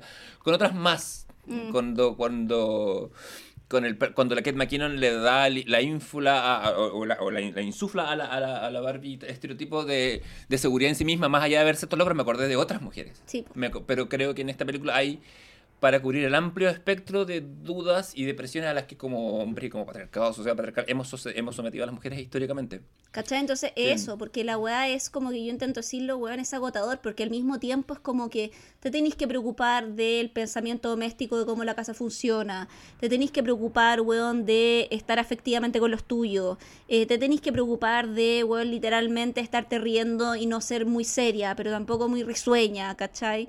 Eh, Sí. Pero tampoco, no podéis tener un mal día, weón, ¿cachai? Porque si tenéis un mal día, te juzgan, ¿cachai? Esas cosas, esas cosas son las son la que el común de los hombres no entienden, no entendieron. No podía estar tranquilo en un paradero porque te tira agua un weón desde. ¿Te acordás cuando nos Sí, fuimos sí, a sí, juntar y yo te dije como, weón, me acaban de tirar agua en un paradero? ¿Y cómo, mijo? Y yo te conté que no era la primera vez que me pasaba, que de hecho la primera vez que me pasó fue en el colegio, que un weón me mojó las tetas, ¿cachai? En Mm. un paradero esperando una micro. Entonces, y esa weá me, me pasó a los bueno, 14 y tengo 35 y me sigue pasando. Es como, concha tu madre, esta weá no se va a acabar nunca, ¿cachai? Ese es el punto. Yo digo, esta weá nunca va a terminar, me tengo que morir para que se termine, como literal, como, qué chucha, ¿cachai? Y, y ese es el punto que uno dice, esta weá es agotadora. eh, y, y- y- como que, ah, pero le da color. Sí, porque cuando el... para- voy a sacar la carta más menos feminista pero cuando, cuando, cuando David Foster Wallace ah, eh, manda ese, se manda ese commencement speech que, se intitula This is Water y que habla de las dudas y habla de la solidaridad y todo, eso es bastante y es una carga humana que nos, eh, es transversal a todos, pero las mujeres navegan en un agua que es más pesada, más profunda, tiene otra densidad y tiene otra juega y que lo- los hombres históricamente no hemos sido capaces de reconocer. ¿cachai? ¿Qué es eso? Es la libertad la libertad de caminar en la noche. Yo ahora vamos a terminar de grabar Mm. tarde y estoy pensando, me voy a tomar Uber, pero yo, no, porque me, sé, me conozco el barrio y voy a caminar, pero la mis amigas no hacen eso. No, po. ¿Cachai? De Yo- hecho, yo, no sé, me junto acá al lado en la plaza con mi amiga Nata y vivimos literal, bueno, una cuadra y media y nos avisamos cuando llegamos. Como Sí. acabo de llegar un minuto y medio después, ¿cachai? Y literal son dos cuadras. Sí, sí. Y nunca nos hemos dejado avisar. A veces yo sí, porque soy la amiga que llega a la casa y se le olvida avisar que llegó. Por Pero, pero, y después al día siguiente, así como, ¿llegaste bien? Ah, sí, perdón, que me quedé dormida, ¿cachai? Como me puse a ver tele, porque Eso soy pasa, sí. Barbie distraída, ¿cachai? Claro. Eh, Pero- Sí, pero, pero hay, mucha, hay muchas, hay demasiadas cosas. La, la, la libertad de ponerse la ropa o, o de sentir, o hacer ciertas weas. Más allá de que hay ciertas restricciones y el patriarcado nos caga todo, y a los hombres también no- nos restringen nuestras, en ciertas libertades, pero es muchísimo, muchísimo menos. Que ¿cachai? también es lo que dice la película, ¿cachai? O sea, una vez que como que eh, la América Ferrera con este monólogo saca a la Barbie escritora de su influjo y se dan cuenta que se lo tiene que repetir una y otra vez, de- no lo dice mil veces, sino que dice frases más cortas, ¿cachai? Como Claro. las otras Barbie, las saca todas de eh, este influjo y es muy interesante porque las Barbie se dan cuenta que lo único que tienen que hacer es como hacerles creer a los Ken que los están escuchando con atención, o sea, básicamente que le hagan gaslighting Claro. en una especie de como, I, I need to show you cómo funciona el mundo. Y después los ponen a pelear entre ellos, po. Claro. Hacen lo típico como, oh, ¿quién me llamó? ¿Cachai? Y es Mm. como, y los quién empiezan a pelear entre sí mismos, ¿cachai? Y es, volvemos a lo que hablábamos un poco antes en el break cuando hablábamos de Oppenheimer, como la historia de la guerra, puta, es la historia del hombre, ¿cachai? Sí, porque, porque, es, porque es la historia también del patriarcado, porque digo porque, porque como, como hemos establecido, las jerarquías patriarcales, los- las decisiones de ir a la guerra las han tomado hombres históricamente. Mm. Con la excepción de la reina Victoria, que sí, como mataron a unas cuantas personas, pero, Sí. pero bueno, pero, pero... Con la excepción no se la arregla, boludo. Claro, claro, pero es porque, claro, pero o sea, es- eso ya es el poder y otras cosas. Sí, Da lo mismo, desde la teoría, si viviéramos, si probablemente si, si viviéramos en un mundo matriarcal, el poder... eh, operaría desde lógicas que tendríamos que analizar también. En ese momento, ¿cachai? Exacto. Y- o sea, si hubiéramos, si, si, si, si hubiéramos- hiciéramos un reverso ah, histórico, pues estaríamos en un punto y a lo mejor estaríamos, en efecto, al revés y, y los- y estos imperios controlados por mujeres habrían hecho lo mismo, pero no es así.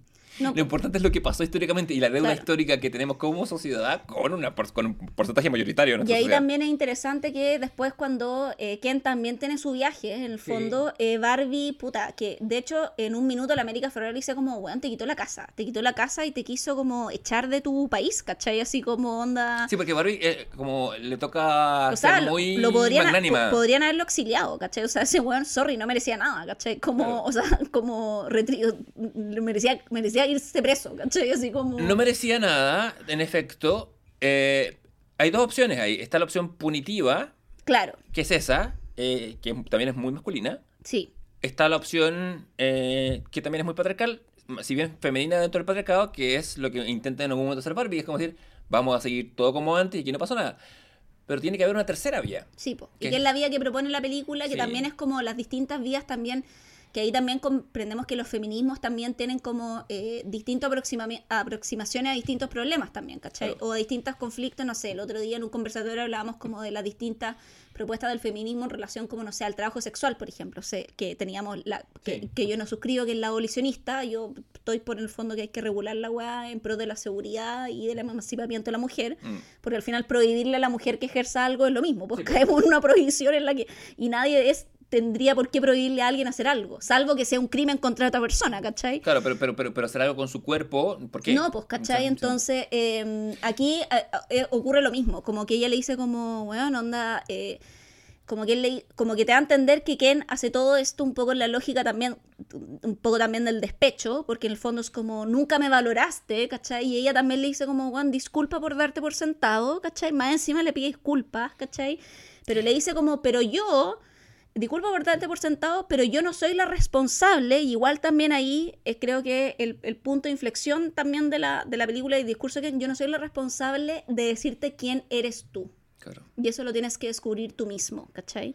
Sí, hay diferencias entre culpa y responsabilidad, en- Sí. en- entre quiénes son los agentes en cuestión. Yo esto lo conversaba también con otra amiga post mi amiga no lo ha visto, no lo ha visto, pero, pero yo, porque yo le decía, ella es más viendo un feminismo del, ah, que ahora les toca a los hombres, ¿cachai? Como que ahora les toca a ustedes estar un poco bajo el Sí, yugo. yo sé que la gente Que- pensará que yo soy muy así porque soy muy misándrica en el podcast, pero una caricatura. No, y no. Como- esta amiga no eres tú, tú sabes, Sí. eso, pero- Ah, ¿no? No, no eres tú, no, no, no. Ah, jamás. no, no, sí sé que no, No, era ya, yo, sí sé que no era yo, pero como que yo sé que yo soy muy como, ah, Claro. maten a todos, pero no, o sea, Claro. es una caricatura que, por si no se ha entendido, una caricatura basada en ciertos matices de realidad, pero... Yo no soy eh, antisemita, quiero decir.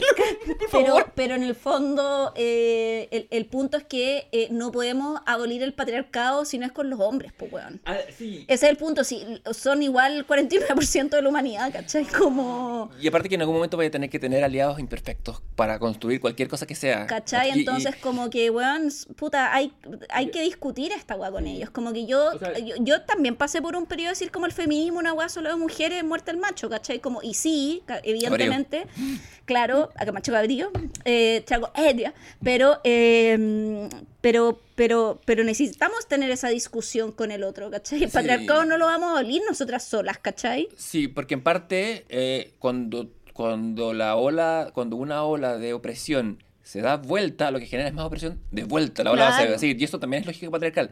Yo entiendo. Y no podemos tener lógicas, lo que sea, y tú, punitivas negacionistas, de segregar al otro, ¿cachai? Porque, weón, hemos vivido segregadas todo el rato, ¿cachai? Y aparte que así vaya a, incubar a un otro que cuando agarra el poder de vuelta, porque la weá se va a volver, se va a dar vuelta, va a ser peor, ¿cachai? Va a arrasar. Yo entiendo que mi posición de hombre, desde mi privilegio, es un bastante patudo, que yo le diga a las mujeres del mundo, hey, perdonen, ¿no? pero creo, yo me esperaría, Mm, y esto, o- ex- yo, claro, o exigirle cosas al feminismo. Claro, pero Me acuerdo yo- una vez que un güey me dijo, es que el feminismo debería educar al hombre. Y yo así como, me- yo entre que casi me ahogué, ¿cachai? Claro. Y yo dije como, y, y volví al mismo monólogo de la América Ferrera, como un hombre indicándome cómo el feminismo debe operar, ¿cachai? En vez de escuchar. Sí. Esa es la otra weá. Esa es, es- es- esa es mi, mi solución. Yo no le puedo pedir ni el feminismo ni a las mujeres nada, pero espero y escucho una solución que sea algo que no se nos haya ocurrido a los hombres. Es que esta película es muy de escuchar, ¿cachai? ¿Cachai? Como, Como- cuando Barbie reaccionan Claro. cuando escuchan Claro. el monólogo de América Ferrera. ¿cach- Cuando escuchan un otro y lo escuchan de verdad, cambian. ¿Cuándo quién cambia? Cuando escucha a Barbie. Sí.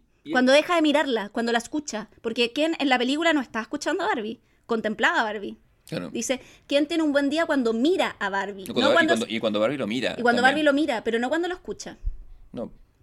No, nunca se menciona eso. Jamás. Que, es el sentido de la comprensión en no, la po. audición. ¿cachai? Exacto, ¿cachai? Y, y bajo, ese, bajo ese punto, mi, mi parada es esa, ¿cachai? Yo espero que, o sea, me gustaría que, que- que- que de los nuevos feminismos salgan alternativas a, a, lo- a los binarismos que presentemos los hombres. Que es, por ejemplo, cuando hicimos el capítulo de Barry, y te dije, bueno, Barry no tenía que perdonarlo o no podía porque estaba contra la espada de la pared. Tú me dijiste, no, pues como el otro lo hizo y lo dejó, ¿cachai? Claro, y es que sí, es, Es- eso. Eso es, ¿cachai? Yo históricamente, como una me, me- como me, me paro como en ese punto, en, e- en esas posiciones, entonces, ¿lo tengo que matar o este weón me va a matar de Y- vuelta? Y, eso, y eso no es solo ser hombre, sino eso del patriarcado. Yo también era muy así, como en mi vida, en general, como de ser como, no, esto es lo que hay que hacer. Y creo que, bueno, el feminismo lo que hace, a- a- para mí, ¿cachai? Es eh, indicarme que eh, eh, eh, existen más miradas, ¿cachai? Que una mm, comprensión binaria del mundo, ¿cachai? Y que es la lógica del capitalismo. De Todo el nuevo, rato. es, si yo, si no lo, si yo, no- es que es la suma cero. Patriarcado y capital son alianza criminal. Sí, pues, vamos a quemar, vamos a quemar los bancos. Eh, porque si no lo tengo yo, lo vas a tener tú, me lo pierdes. Que es lo que la Bell Hooks, que es otra una autora que estoy leyendo, casi en el libro que recomendé hace un par de capítulos, eh, critica, dice, el amor no, no tiene la lógica del capital, no es... Y, y tenemos que empezar a pensar en cosas que no tengan de es- esa lógica, que, que- en, en que... Que es muy el discurso de autoayuda, que porque alguien te da, tú tienes que recibir. De hecho, el otro día, bueno, veía una que una ex eh, loca de mi colegio, que como que vive, no sé, ahora como en filo, otro país, y hace En ahora otro, en- como... en otro país escandinavio o en otro país, No, en eh, otro país como en Oceanías. Ah. Y hace como estos videos de wellness. Y hablaba como de... eh, ¿En Nueva Zelanda? Por ahí. Ya, es que... Ya. ya. Eh, y hablaba como de... eh, no, pero tú no la conocí. Y Eh, hablaba de... Es que puede ser que la conozca mi y la Nico porque me ha hablado de o gente que hace wellness chilena en Nueva Zelanda. Ah, puede lo ser, cual ya, son de ellos. Y hablaba de que en el fondo como que si tú tenías que pensar tu relación con los otros en términos de una inversión como y hablaba como de las monedas, como que tú pones una moneda y la con entonces si tú estás dando pero no recibes, como qué tan buena es esa inversión que están, estás haciendo. Y decía como, amiga, está bueno un banco, ¿cachai? O sea, como, entonces no sé, pues bueno, si tengo en esa lógica como mi mamá no es autovalente, pero ella no me está dando, pues Claro. ¿cachai? Es como... Si mi gato no me hace cariño en la noche, lo, lo voy a dejar de dar comida. Si mis hijos se portan mal, voy a... como- ¿Cachai? Como no sé, si mi pareja está con depresión porque le pasó algo, lo tengo que abandonar, ¿cachai? Entonces, como, ¿cuál es esa lógica como que encuentro muy tóxica, weón? Súper como, tóxica. como de pensar como las relaciones solo de manera retributiva. Yo entiendo ¿cachai? que eso viene como respuesta a, a- a mujeres que se han dado, sobre todo mujeres, que se han dado a hombres que no están ni con la weá. Claro. Pero no significa que uno vaya a plantear todas las generaciones así, ¿cachai? No, no- Mm. significa, no significa que las relaciones sean solo... Es que la- yo creo que uno no puede no, uno no le puede poner un índice a una No, relación, ¿cachai? No puede cuantificar. Yo, yo sé que hay gente que lo hace por motivos de, de- como de superación personal y cosas así, pero cuando la gente empieza a contar los pasos que camina por el día, No. en vez de decir, ¿sabes qué? Puta, fui al cerro, que ya no estoy de subir cerros, pero fui al cerro, o fui a tal lado, caminé a tal lado. En vez de narrar la experiencia desde un relato, desde un evento, narrarlo desde el número de pasos, Sí, no todo optimizable. ahí como que nos, empeza- nos empezamos a merecer que la inteligencia Mm. Sí. artificial nos reemplace. Pero, Y sí. no te decir, pero en Barbie, eh, anclándolo un poco, eh, se llega a esta, a esta suerte de tercera vía. Sí. Se- se- Y además tiene también momentos notables, como no sé, por ejemplo, que se menciona el papá de esta como situación mamá-hermana, pero en verdad el papá como que vale un poco pico, como no, como que... Claro, como la América y- Ferrera eh, se hace cargo de su herencia latina en el personaje, el papá como que está aprendiendo, español por Duolingo. Duolingo, pero también tiene, tiene dos escenas, tiene dos escenas, y la hija le dice, pero mamá, vamos a dejar a papá solo, y él dice, ah, pico, papá, con la hija, weón, Papá va a como, estar bien. Papá va a estar bien, y es como, porque papá, uno es poco importante para este viaje, y en realidad, sorry, pero si vamos a la historia de la familia, las que importan son las mamás, ¿cachai? O sea, como, Sí. o sea, son las presentes, son las que están como en el lugar que tienen que estar, como, que los papás siempre son como, ah, están ahí de, f-". los papás siempre están ahí de fondo, ¿cachai? Un poco, Salvo ¿cachai? el papá de Luke Skywalker. Y claro, y salvo algunos padres que no han estado ahí de fondo, ¿cachai? Como yo tengo la fortuna de no tener un papá que fue así, pero Claro. weón, mi papá es una eh, puta rareza, ¿cachai? sí. Como, de hecho,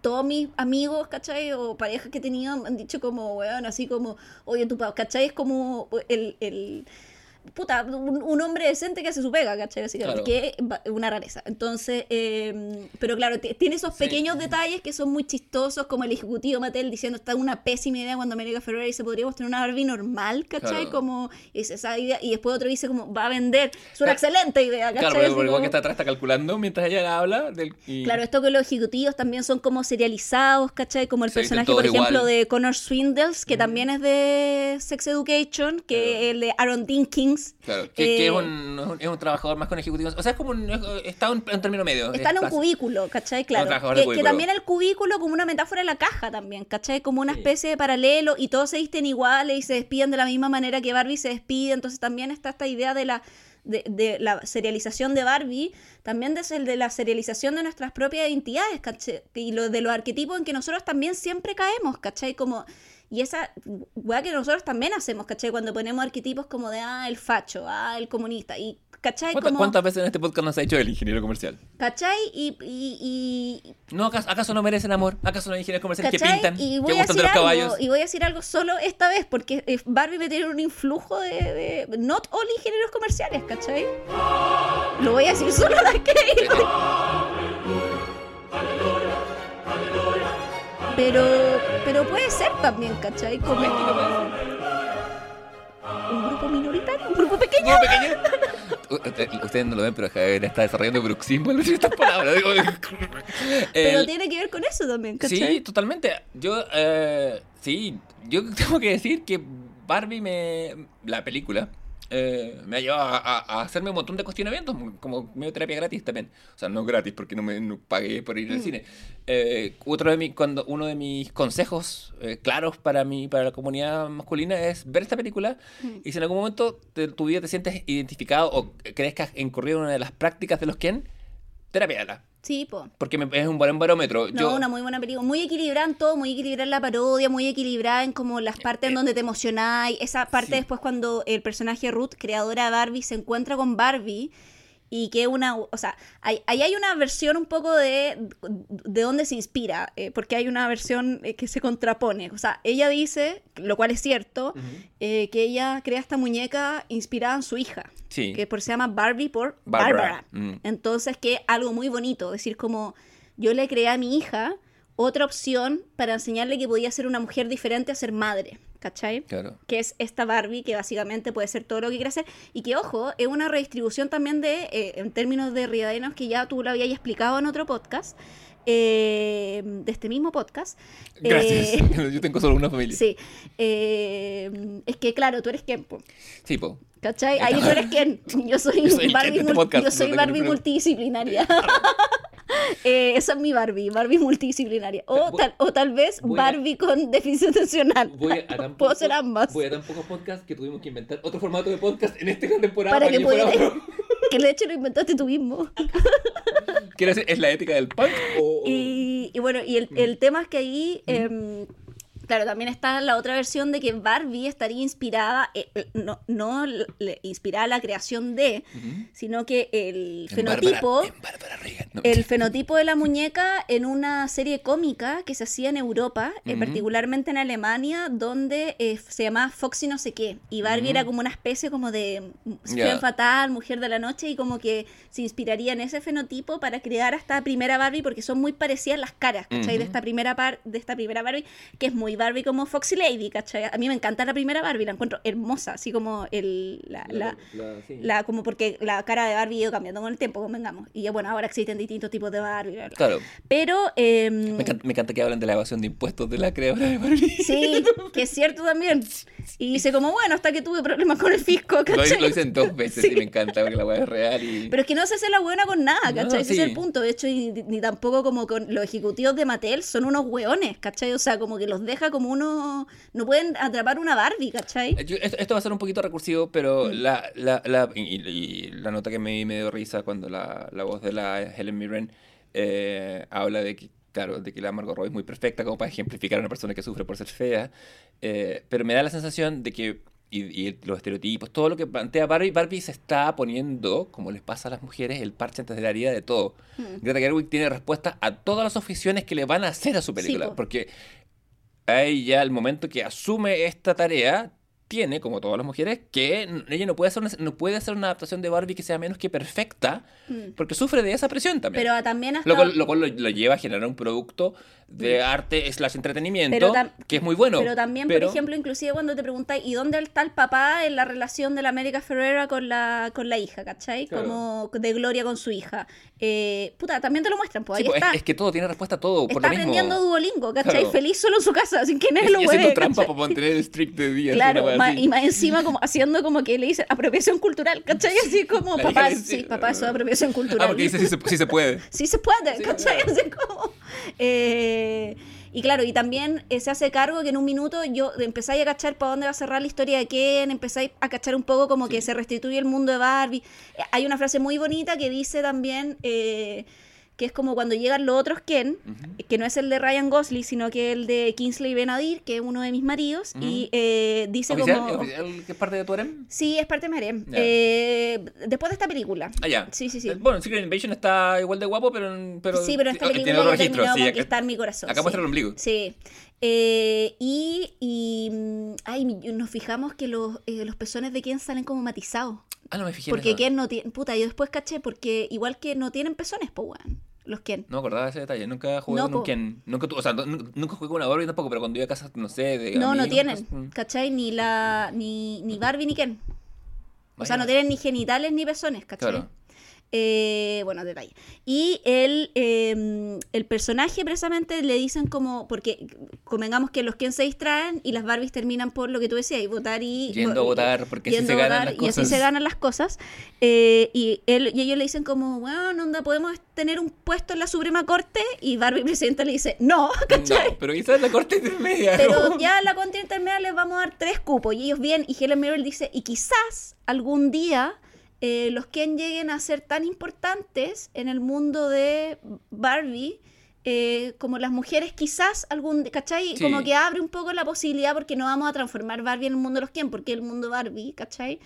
Eh, pero, pero es bonito también ese, ese juego operativo que hace, ¿cachai? Como de abrir un poco la ventana y también de la, ¿cómo se llama? La Isa Rae cuando eh, baja la casa y dicen como, ah, marafa, y le ponen como la weá de Mattel porque igual le echa la choría porque básicamente, weón, les lavaban el cerebro y las tenían secuestradas, pues bueno, entonces Claro. igual era para, o sea, tampoco, o sea, son conciliadoras. Como, y Barbie es muy magnánima lo que decís tú, pero tampoco nos pasemos de hueonas, ¿cachai? Como que la Claro. película en su justa, todo en su justa medida, ¿cachai? Y en ese sentido creo que es muy equilibrada un poco en la lógica operativa lo que te plantea el monólogo, pues, que tenéis que ser equilibrada en todas tus emociones siempre, ¿cachai? Sí. Ahora Y que tenéis que andar por la vía patinando, que de Sí. hecho es muy interesante la manera en que Barbie transita y El todos los personajes de una u otro patinando. mundo es como patinando, ¿cachai? Mm.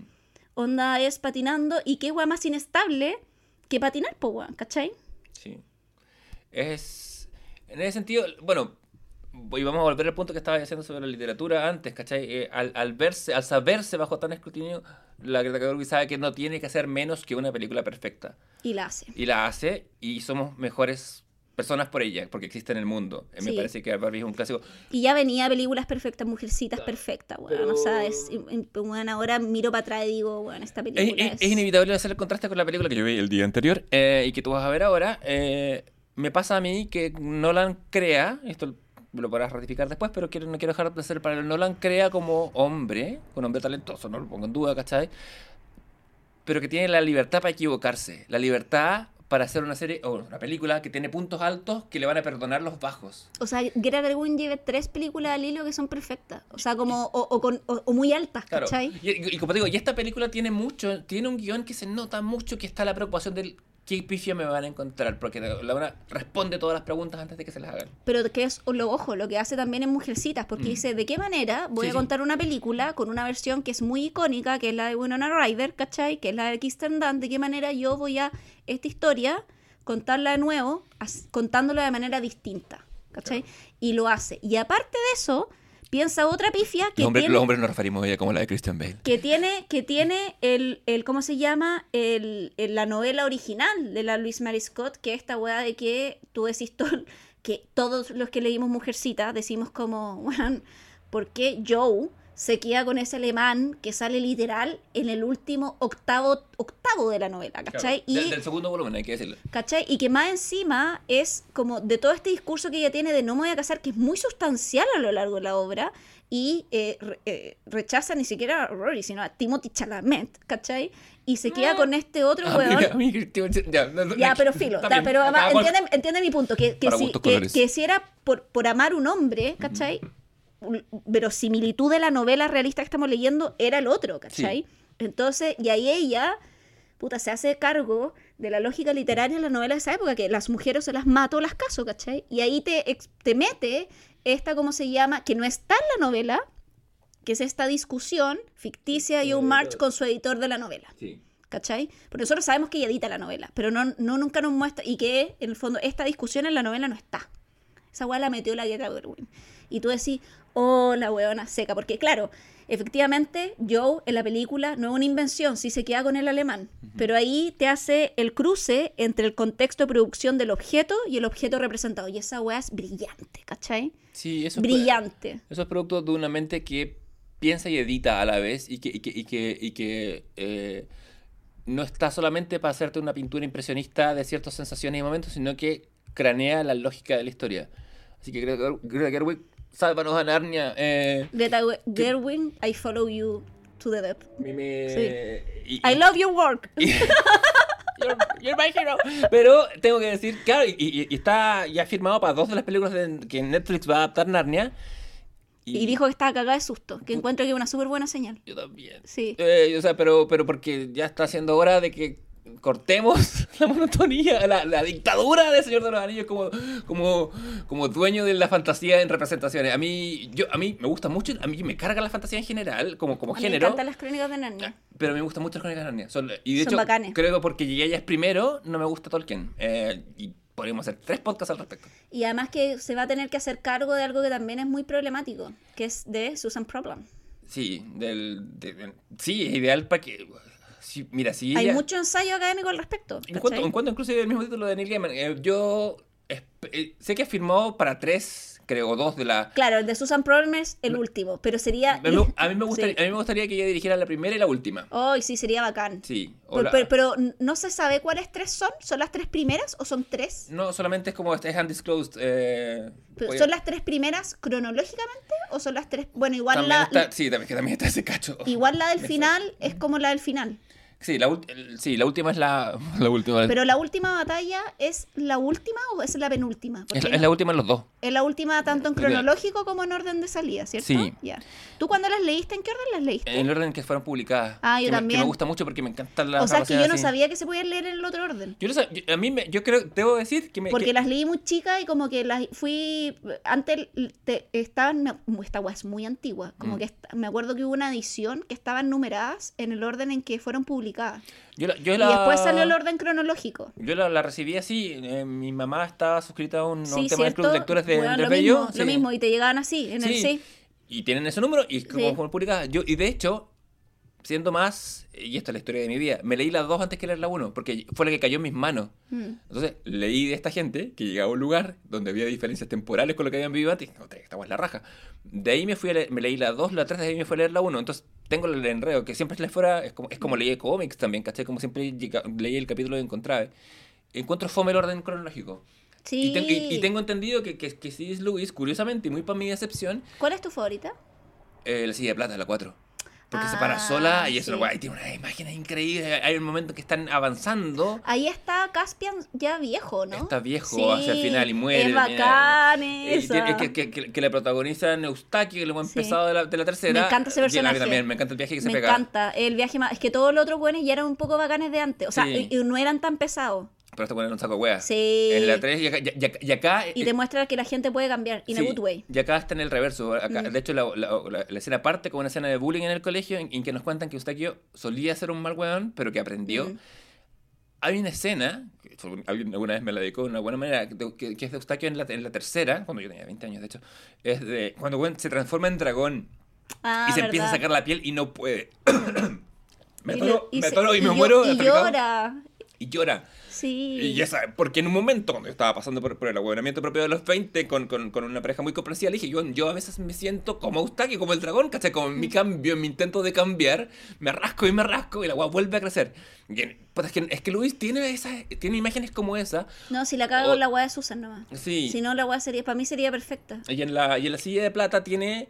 eh, Es que la weá. Bueno, y también Eh, tiene sí. como uno so racist, como entre medio. Sí, sobre todo con Medio Oriente. Sí, porque, porque- porque, sí, la- porque son bastante porque problemáticos el, los reino, con- porque el reino, el reino que está al lado, que se llama Calormen, en, eh, tiene... es- Sí. eh, y- No, y- y los dibujos con las ilustraciones que venían eran. ah. Y ahí adoran a otro que es misteriosamente parecido a Alá. No, sí, Así, no, sí, la- eh, no, como sí, es, ahí- que cuando, es que ahí se mete con el correlato religioso y nos vamos a la mierda.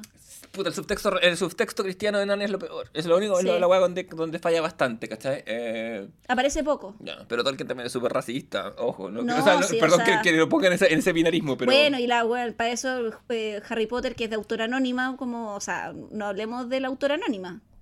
Porque ya. o sea, no por la obra, sino por la autora.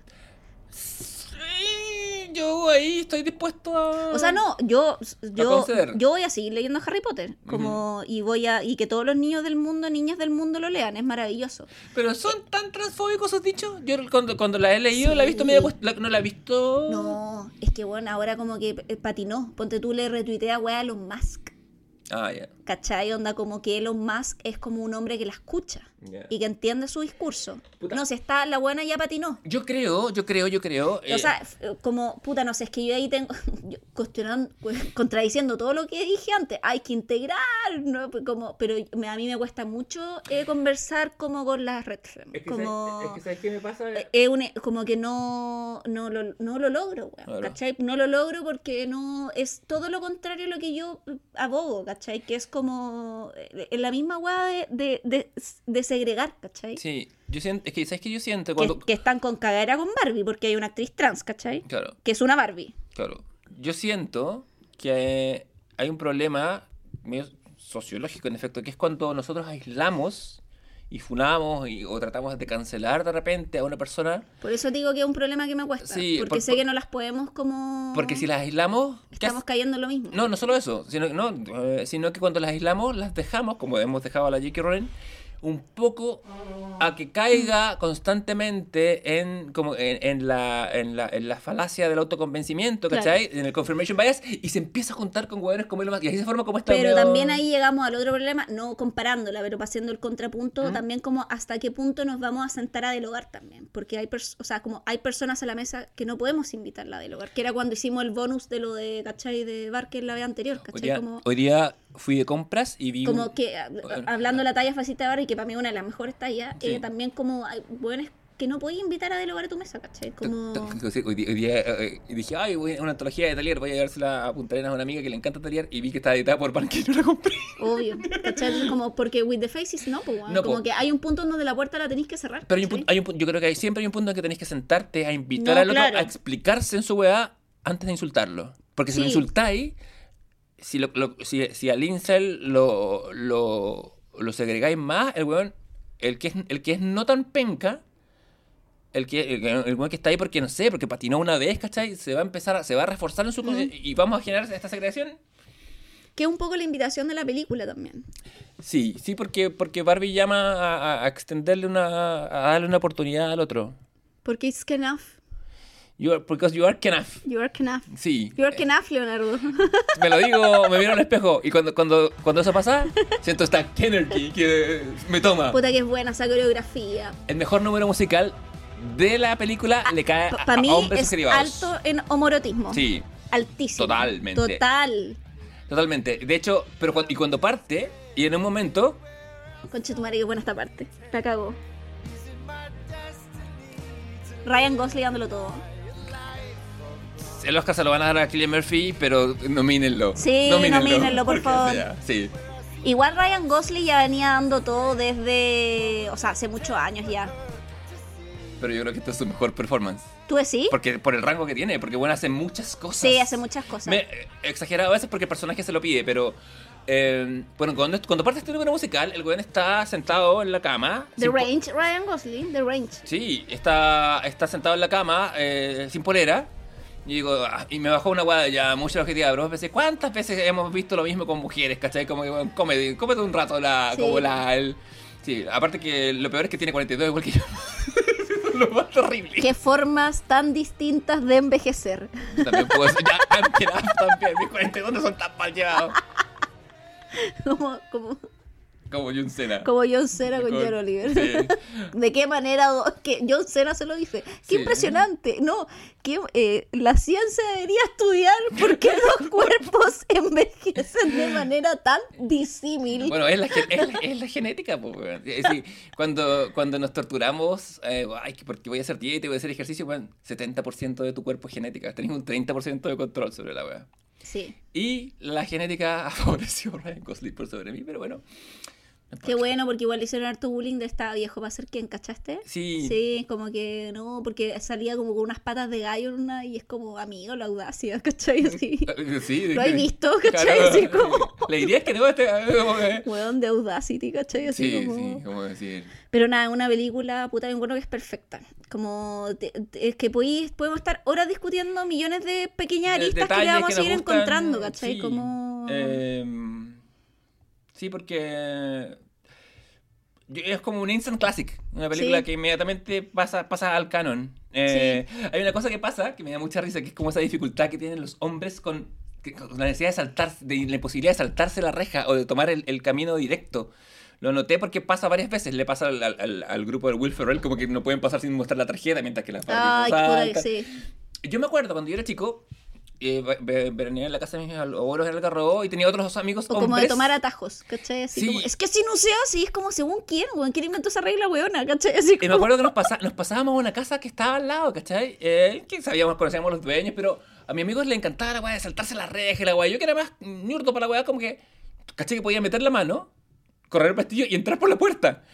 Pero no entendía esa fascinación de, ah, me tengo que saltar la reja porque, porque la vida soy Alan, po, porque Alan, no, Alan abre la puerta. ¿Para qué, abrir la- para qué saltarte la weá si podía abrir la puerta? Claro. Pero cambio- pero cambio que está esa weá como del deber ser, que es tan del hombre como tal. Lo tenía, lo anoté en, mi, en, en mis apuntes que logré. eh, bueno, y una, un- una, una de, de, de Will esta- Ferrell está muy chistoso cuando dice, le dice a esta weá como, no lo hago por el dinero, lo hago por las niñas, no en una forma Ah, pervertida. igual había algunas críticas que decía que era un poco indulgente con la con el empresariado que representado en los socios de Mattel, que es como una de las críticas que yo no sé si es indulgente, pero es que la película no se trata sobre el empresariado, ¿cachai? sí, ¿y por qué hay empresarios buenos también? Sí, not all the... Javier, de nuevo, empezando la próxima. No, ya lo dije una vez, no Plano de relajación, plano de relajación. Pero... Pero, pero sí, no es una. O sea, te lo muestro oportunista igual. O sea, sorry, si querían meter a la Barbie a la caja, ¿cachai? Y están preocupados de las Y, ventas ta- y también pasa que. eh, y de su prestigio, o sea, como... Lo que pasa es que la película no se trata de Mattel, ¿cachai? No, yo creo que la, la- la crítica al empresariado está en el sentido de que son todos hombres. Y Absolutamente. Y, y ese es el punto Y ese de la el película. punto, ¿cachai? Claro. Como, y a lo mejor ya hará la Greta Gerwig otra película sobre las megacorporaciones, ¿cachai? Y se llamará Narnia. Y Eh, se llamará, claro. Las, las crónicas, crónicas de. Pero, pero la película no se trata de eso, ¿cachai? No, totalmente. Como es, es otro... Sí. Sí, es, Bueno, es- la- es y la- otro el viaje. En algún momento a Barbie le van a elegir entre el zapato rosado y un Birkenstock, una, una chala, la chala hippie o hippie cuica en estos lados del mundo por cosas de precio, pero en el resto del mundo es la, la- la chala cuica. Eh, y termina la película con unas Birkis rosadas, Sí. ah, fusionando los dos mundos. Mm. Y, importante, la América Ferrera y su esposo, el bueno para nada, la conducen, la llevan a un lugar y uno dice, Barbie va a ir a una entrevista de trabajo donde Sí, va a iniciar su Yo liberación". también es lo primero que pensé. Más no, porque la liberación de ese trabajo la llevan al ginecólogo. Hacerse un aborto, no. Sin ninguna cosa. Pero... Va a abortar el bebé de Mitch, que Mitch Claro. no puede abortar. Oye, weón, qué, qué mayor, eh, ¿cómo se llama? Pesadilla, esa muñeca que vive embarazada, Weón, Por eso, hay cachado que por eso cuando la ven, como que el Will Ferrell como que le da una weá y dice como, weón, esta weá es muy raro, ¿cachai? Así como... Imagínate vivir perpetuamente embarazada, Oye, weón, weón. por favor, que, que weón, la verdadera tortura. Eh, pero claro, y, y es interesante también porque algo que no se había hablado tanto en la película, porque hay mucha discusión en relación al género, Ujú. más no necesariamente como, eh, podríamos decir, al sexo o a la liberación sexual, eh, puta, es tocado precisamente en esta última línea. Sí. Es como, weón, tú puedes dar, y es como, tengo ahora mi ginecóloga, porque voy a precisamente también conocer mi cuerpo para saber quién soy. Que es el primer paso de hacer la ¿Cachai? liberación y hacer conocimiento. Y, De todos, no solo de las mujeres, ¿cachai? Sí. De cualquiera. Y con O sea, en particular de las mujeres, porque somos las que hemos sido oprimidas en relación a aquello, pero... Sí, podríamos hacer un capítulo entero sobre cómo el patriarcado, eh, al estereotipar la sexualidad del hombre, nos genera una serie de dudas y desconocimientos desde el oscurantismo igual que son, pero eso es otra historia, pues la tienen que contar otros directores y en otros momentos. Y nos vamos a ir con este remake de la Nicki Minaj tomándose, colgándose de Barbie. Sí, de no, Barbie sí, Agua agua. dijo que iba... Reveló que habían, iban a participar con un sampler ahí, un fit. Ya estaba. Y como yo eh, todavía soy hijo del patriarcado, digo, me gusta esta canción porque habla de Bob Dylan en algún momento, el primer verso. Esta.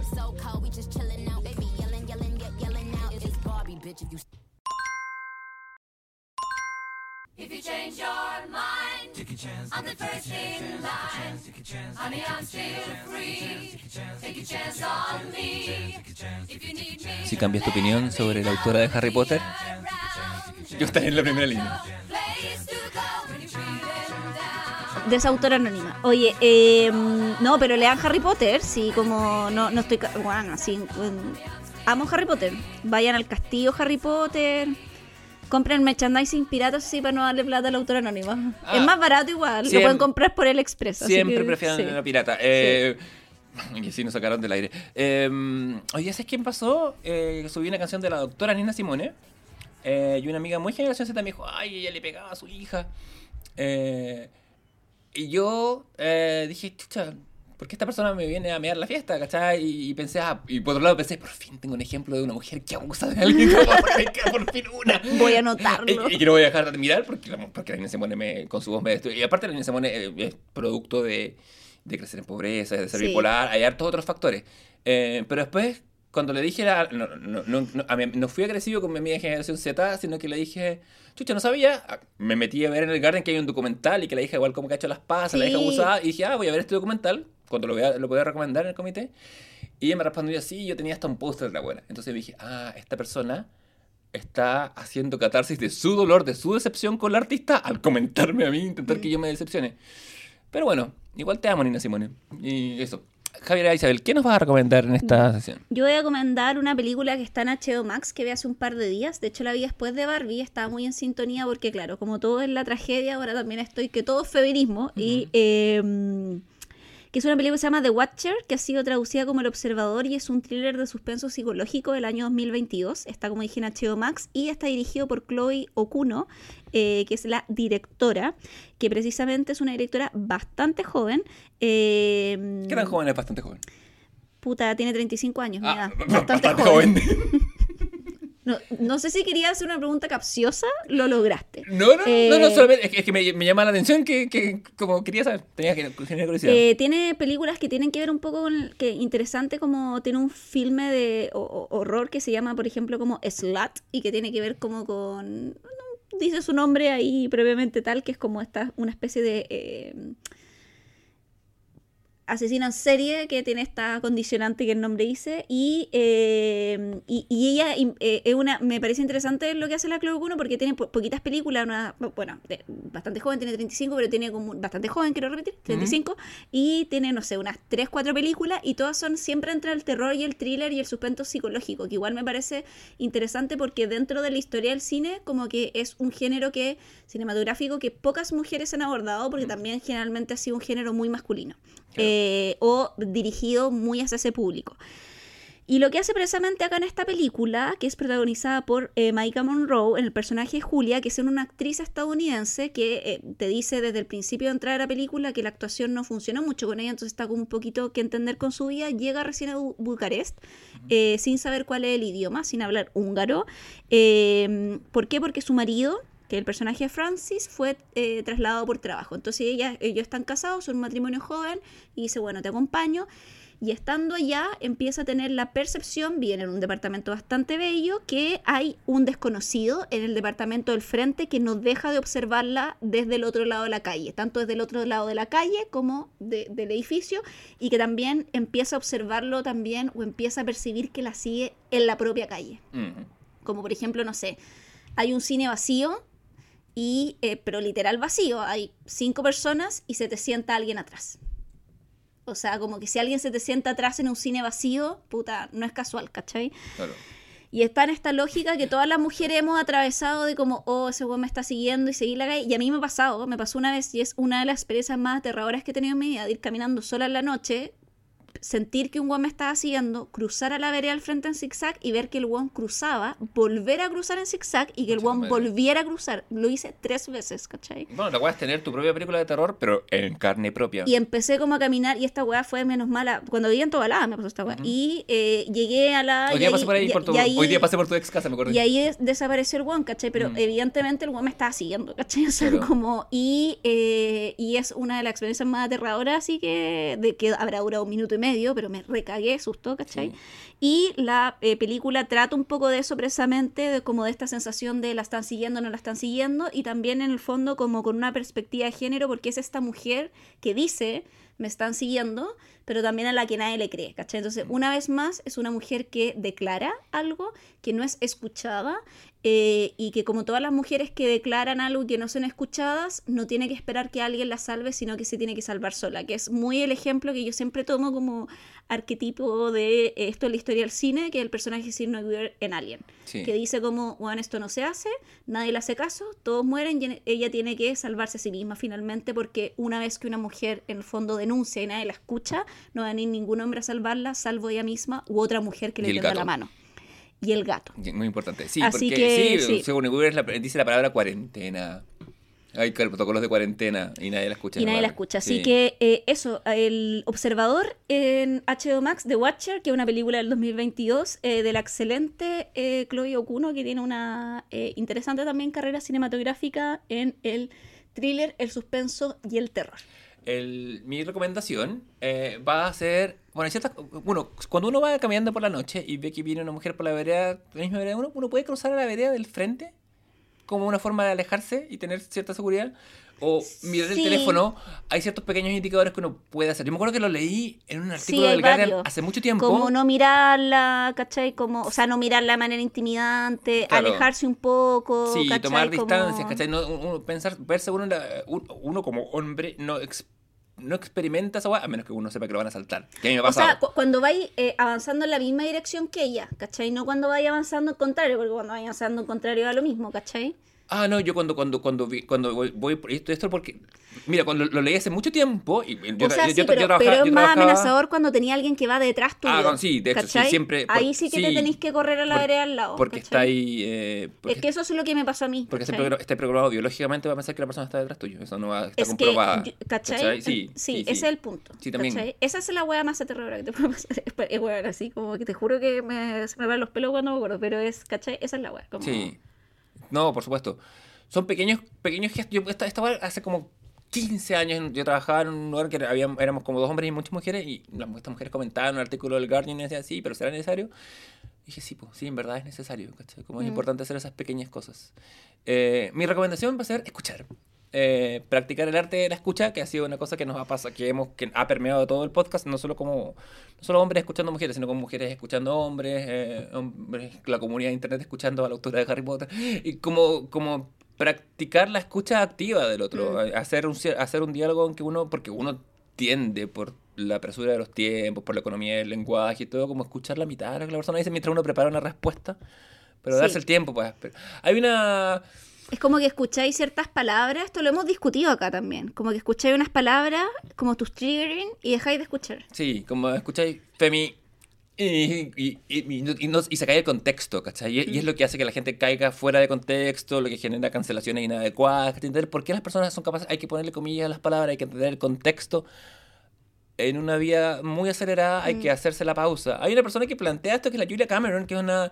que unos libros que son medios de autoayuda, medios de autocuidado, no es una autoayuda no tan mala. De hecho, tiene uno que se llama El arte de escuchar, que usted lo puede comprar en la librería de Felpecta. eh, que Amigos de la casa. Son amigos de la casa, los queremos. Eh, les queremos, ahora es de, de la tercera persona. eh, que tiene un libro como, como en ejercicios prácticos y, que, y que- y va un poco a eso, a, a- a- a lo importante que es en nuestra vida hacer el espacio para conocer al otro. Pero como ha sido demasiado, como ha sido demasiado alegre, tengo que decir, Julia Cameron estuvo casada con Martin Scorsese. Lo dejó a los dos años, por supuesto, y después escribió estos libros probablemente basados en... Puta, ¿Por qué no me extraña? Eh, Sí. No sea como quien, no, no tengo un buen día solo cuando Barbie lo mire, sino que aprenda a escuchar y tengo un buen día aunque nadie lo mire, pero pudiendo escuchar al otro. Ahora, ¿qué cosas te pueden hacer un buen día? Una rola como Carol las de G, po, G, La bichota. Con todo alto rank, el fraquito del swing. Y con este tema, el, porque teníamos que tener el tema latino en Barbie, por Sí, favor. porque somos latinos. Pese, Sí. pese que a veces se nos pasa un poco la mano a la cultura anglo. Hoy que le debe haber eh, le debe haber ardido todo Bad Bunny porque no lo habían invitado al, al ¿cómo se llama? al soundtrack de Barbie. ¿Quién es Bad Bunny? Esa es mi respuesta. That you are not enough Bad Bunny for Barbie. Por Barbie y para otras cosas. Eh, sí. Only for Barbie, porque a mí igual me gusta Bad Bunny, pero not for Barbie. Sí. Eh, y cerramos acta. Javier Isabel, Presente. Leonardo, pum pum, para el suelo. Aristóteles. Le encantó Barbie Aristóteles. Sí, sí, Sí. Porque, porque además cumple con todos los principios aristotélicos. Juan va a ir a ver, palpico, va a ir a verla de nuevo. Eh, Trufa mandó su licencia. Sí. También vio Barbie, eso sí. Sí, por supuesto. Está duerme de rosado. Así que nos vemos eh, ociose en yo en- yo en el próximo ejercicio, eh, que es este ejercicio teórico de Oppenheim. Igual, ojo, yo no odio a Nolan, me estoy como encuentro que es un buen director. Lo que pasa es que yo no voy con el hype de voy en una perspectiva más crítica. Pero también muy abierta a que la agua me guste. Si sé que va a ser una buena película, apartamos de ahí. Yo vi ambas y mi Sí. consejo es si tienes plata para ver una que sea Barbie. Ya. Ese, yo- es, mi, ese es mi veredicto. ya, ahí está el veredicto, ¿cachai? Guarda con su Eh, dinero, porque el capitalismo nos, nos lleva a estas cosas. Sí, además, ojo, los martes en Cinehoid, si te así socio, los, las películas te salen 2.500, inclusive Oppenheimer y Barbie, en normal, no en IMAX. IMAX no tiene ningún tipo de descuento por si quieren verla ahí. Va siendo hora que este programa tenga auspiciadores. Sí, ¿cierto?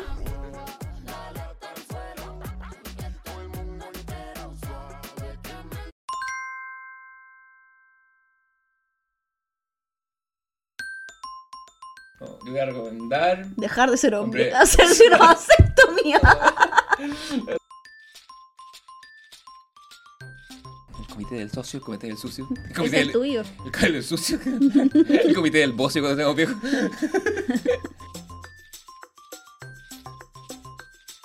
Así es la sororidad, amigues. no paga derechos de autor. ¿Cómo somos todos los hombres, Javier? Unos hueones. ¡Ah!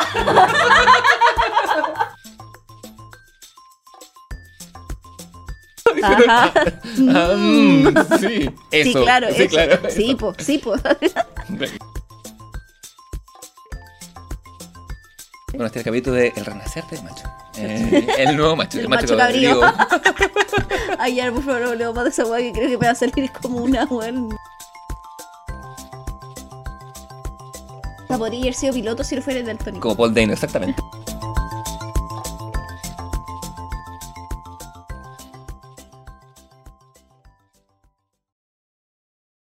Voy a tatuar traje en la cabeza.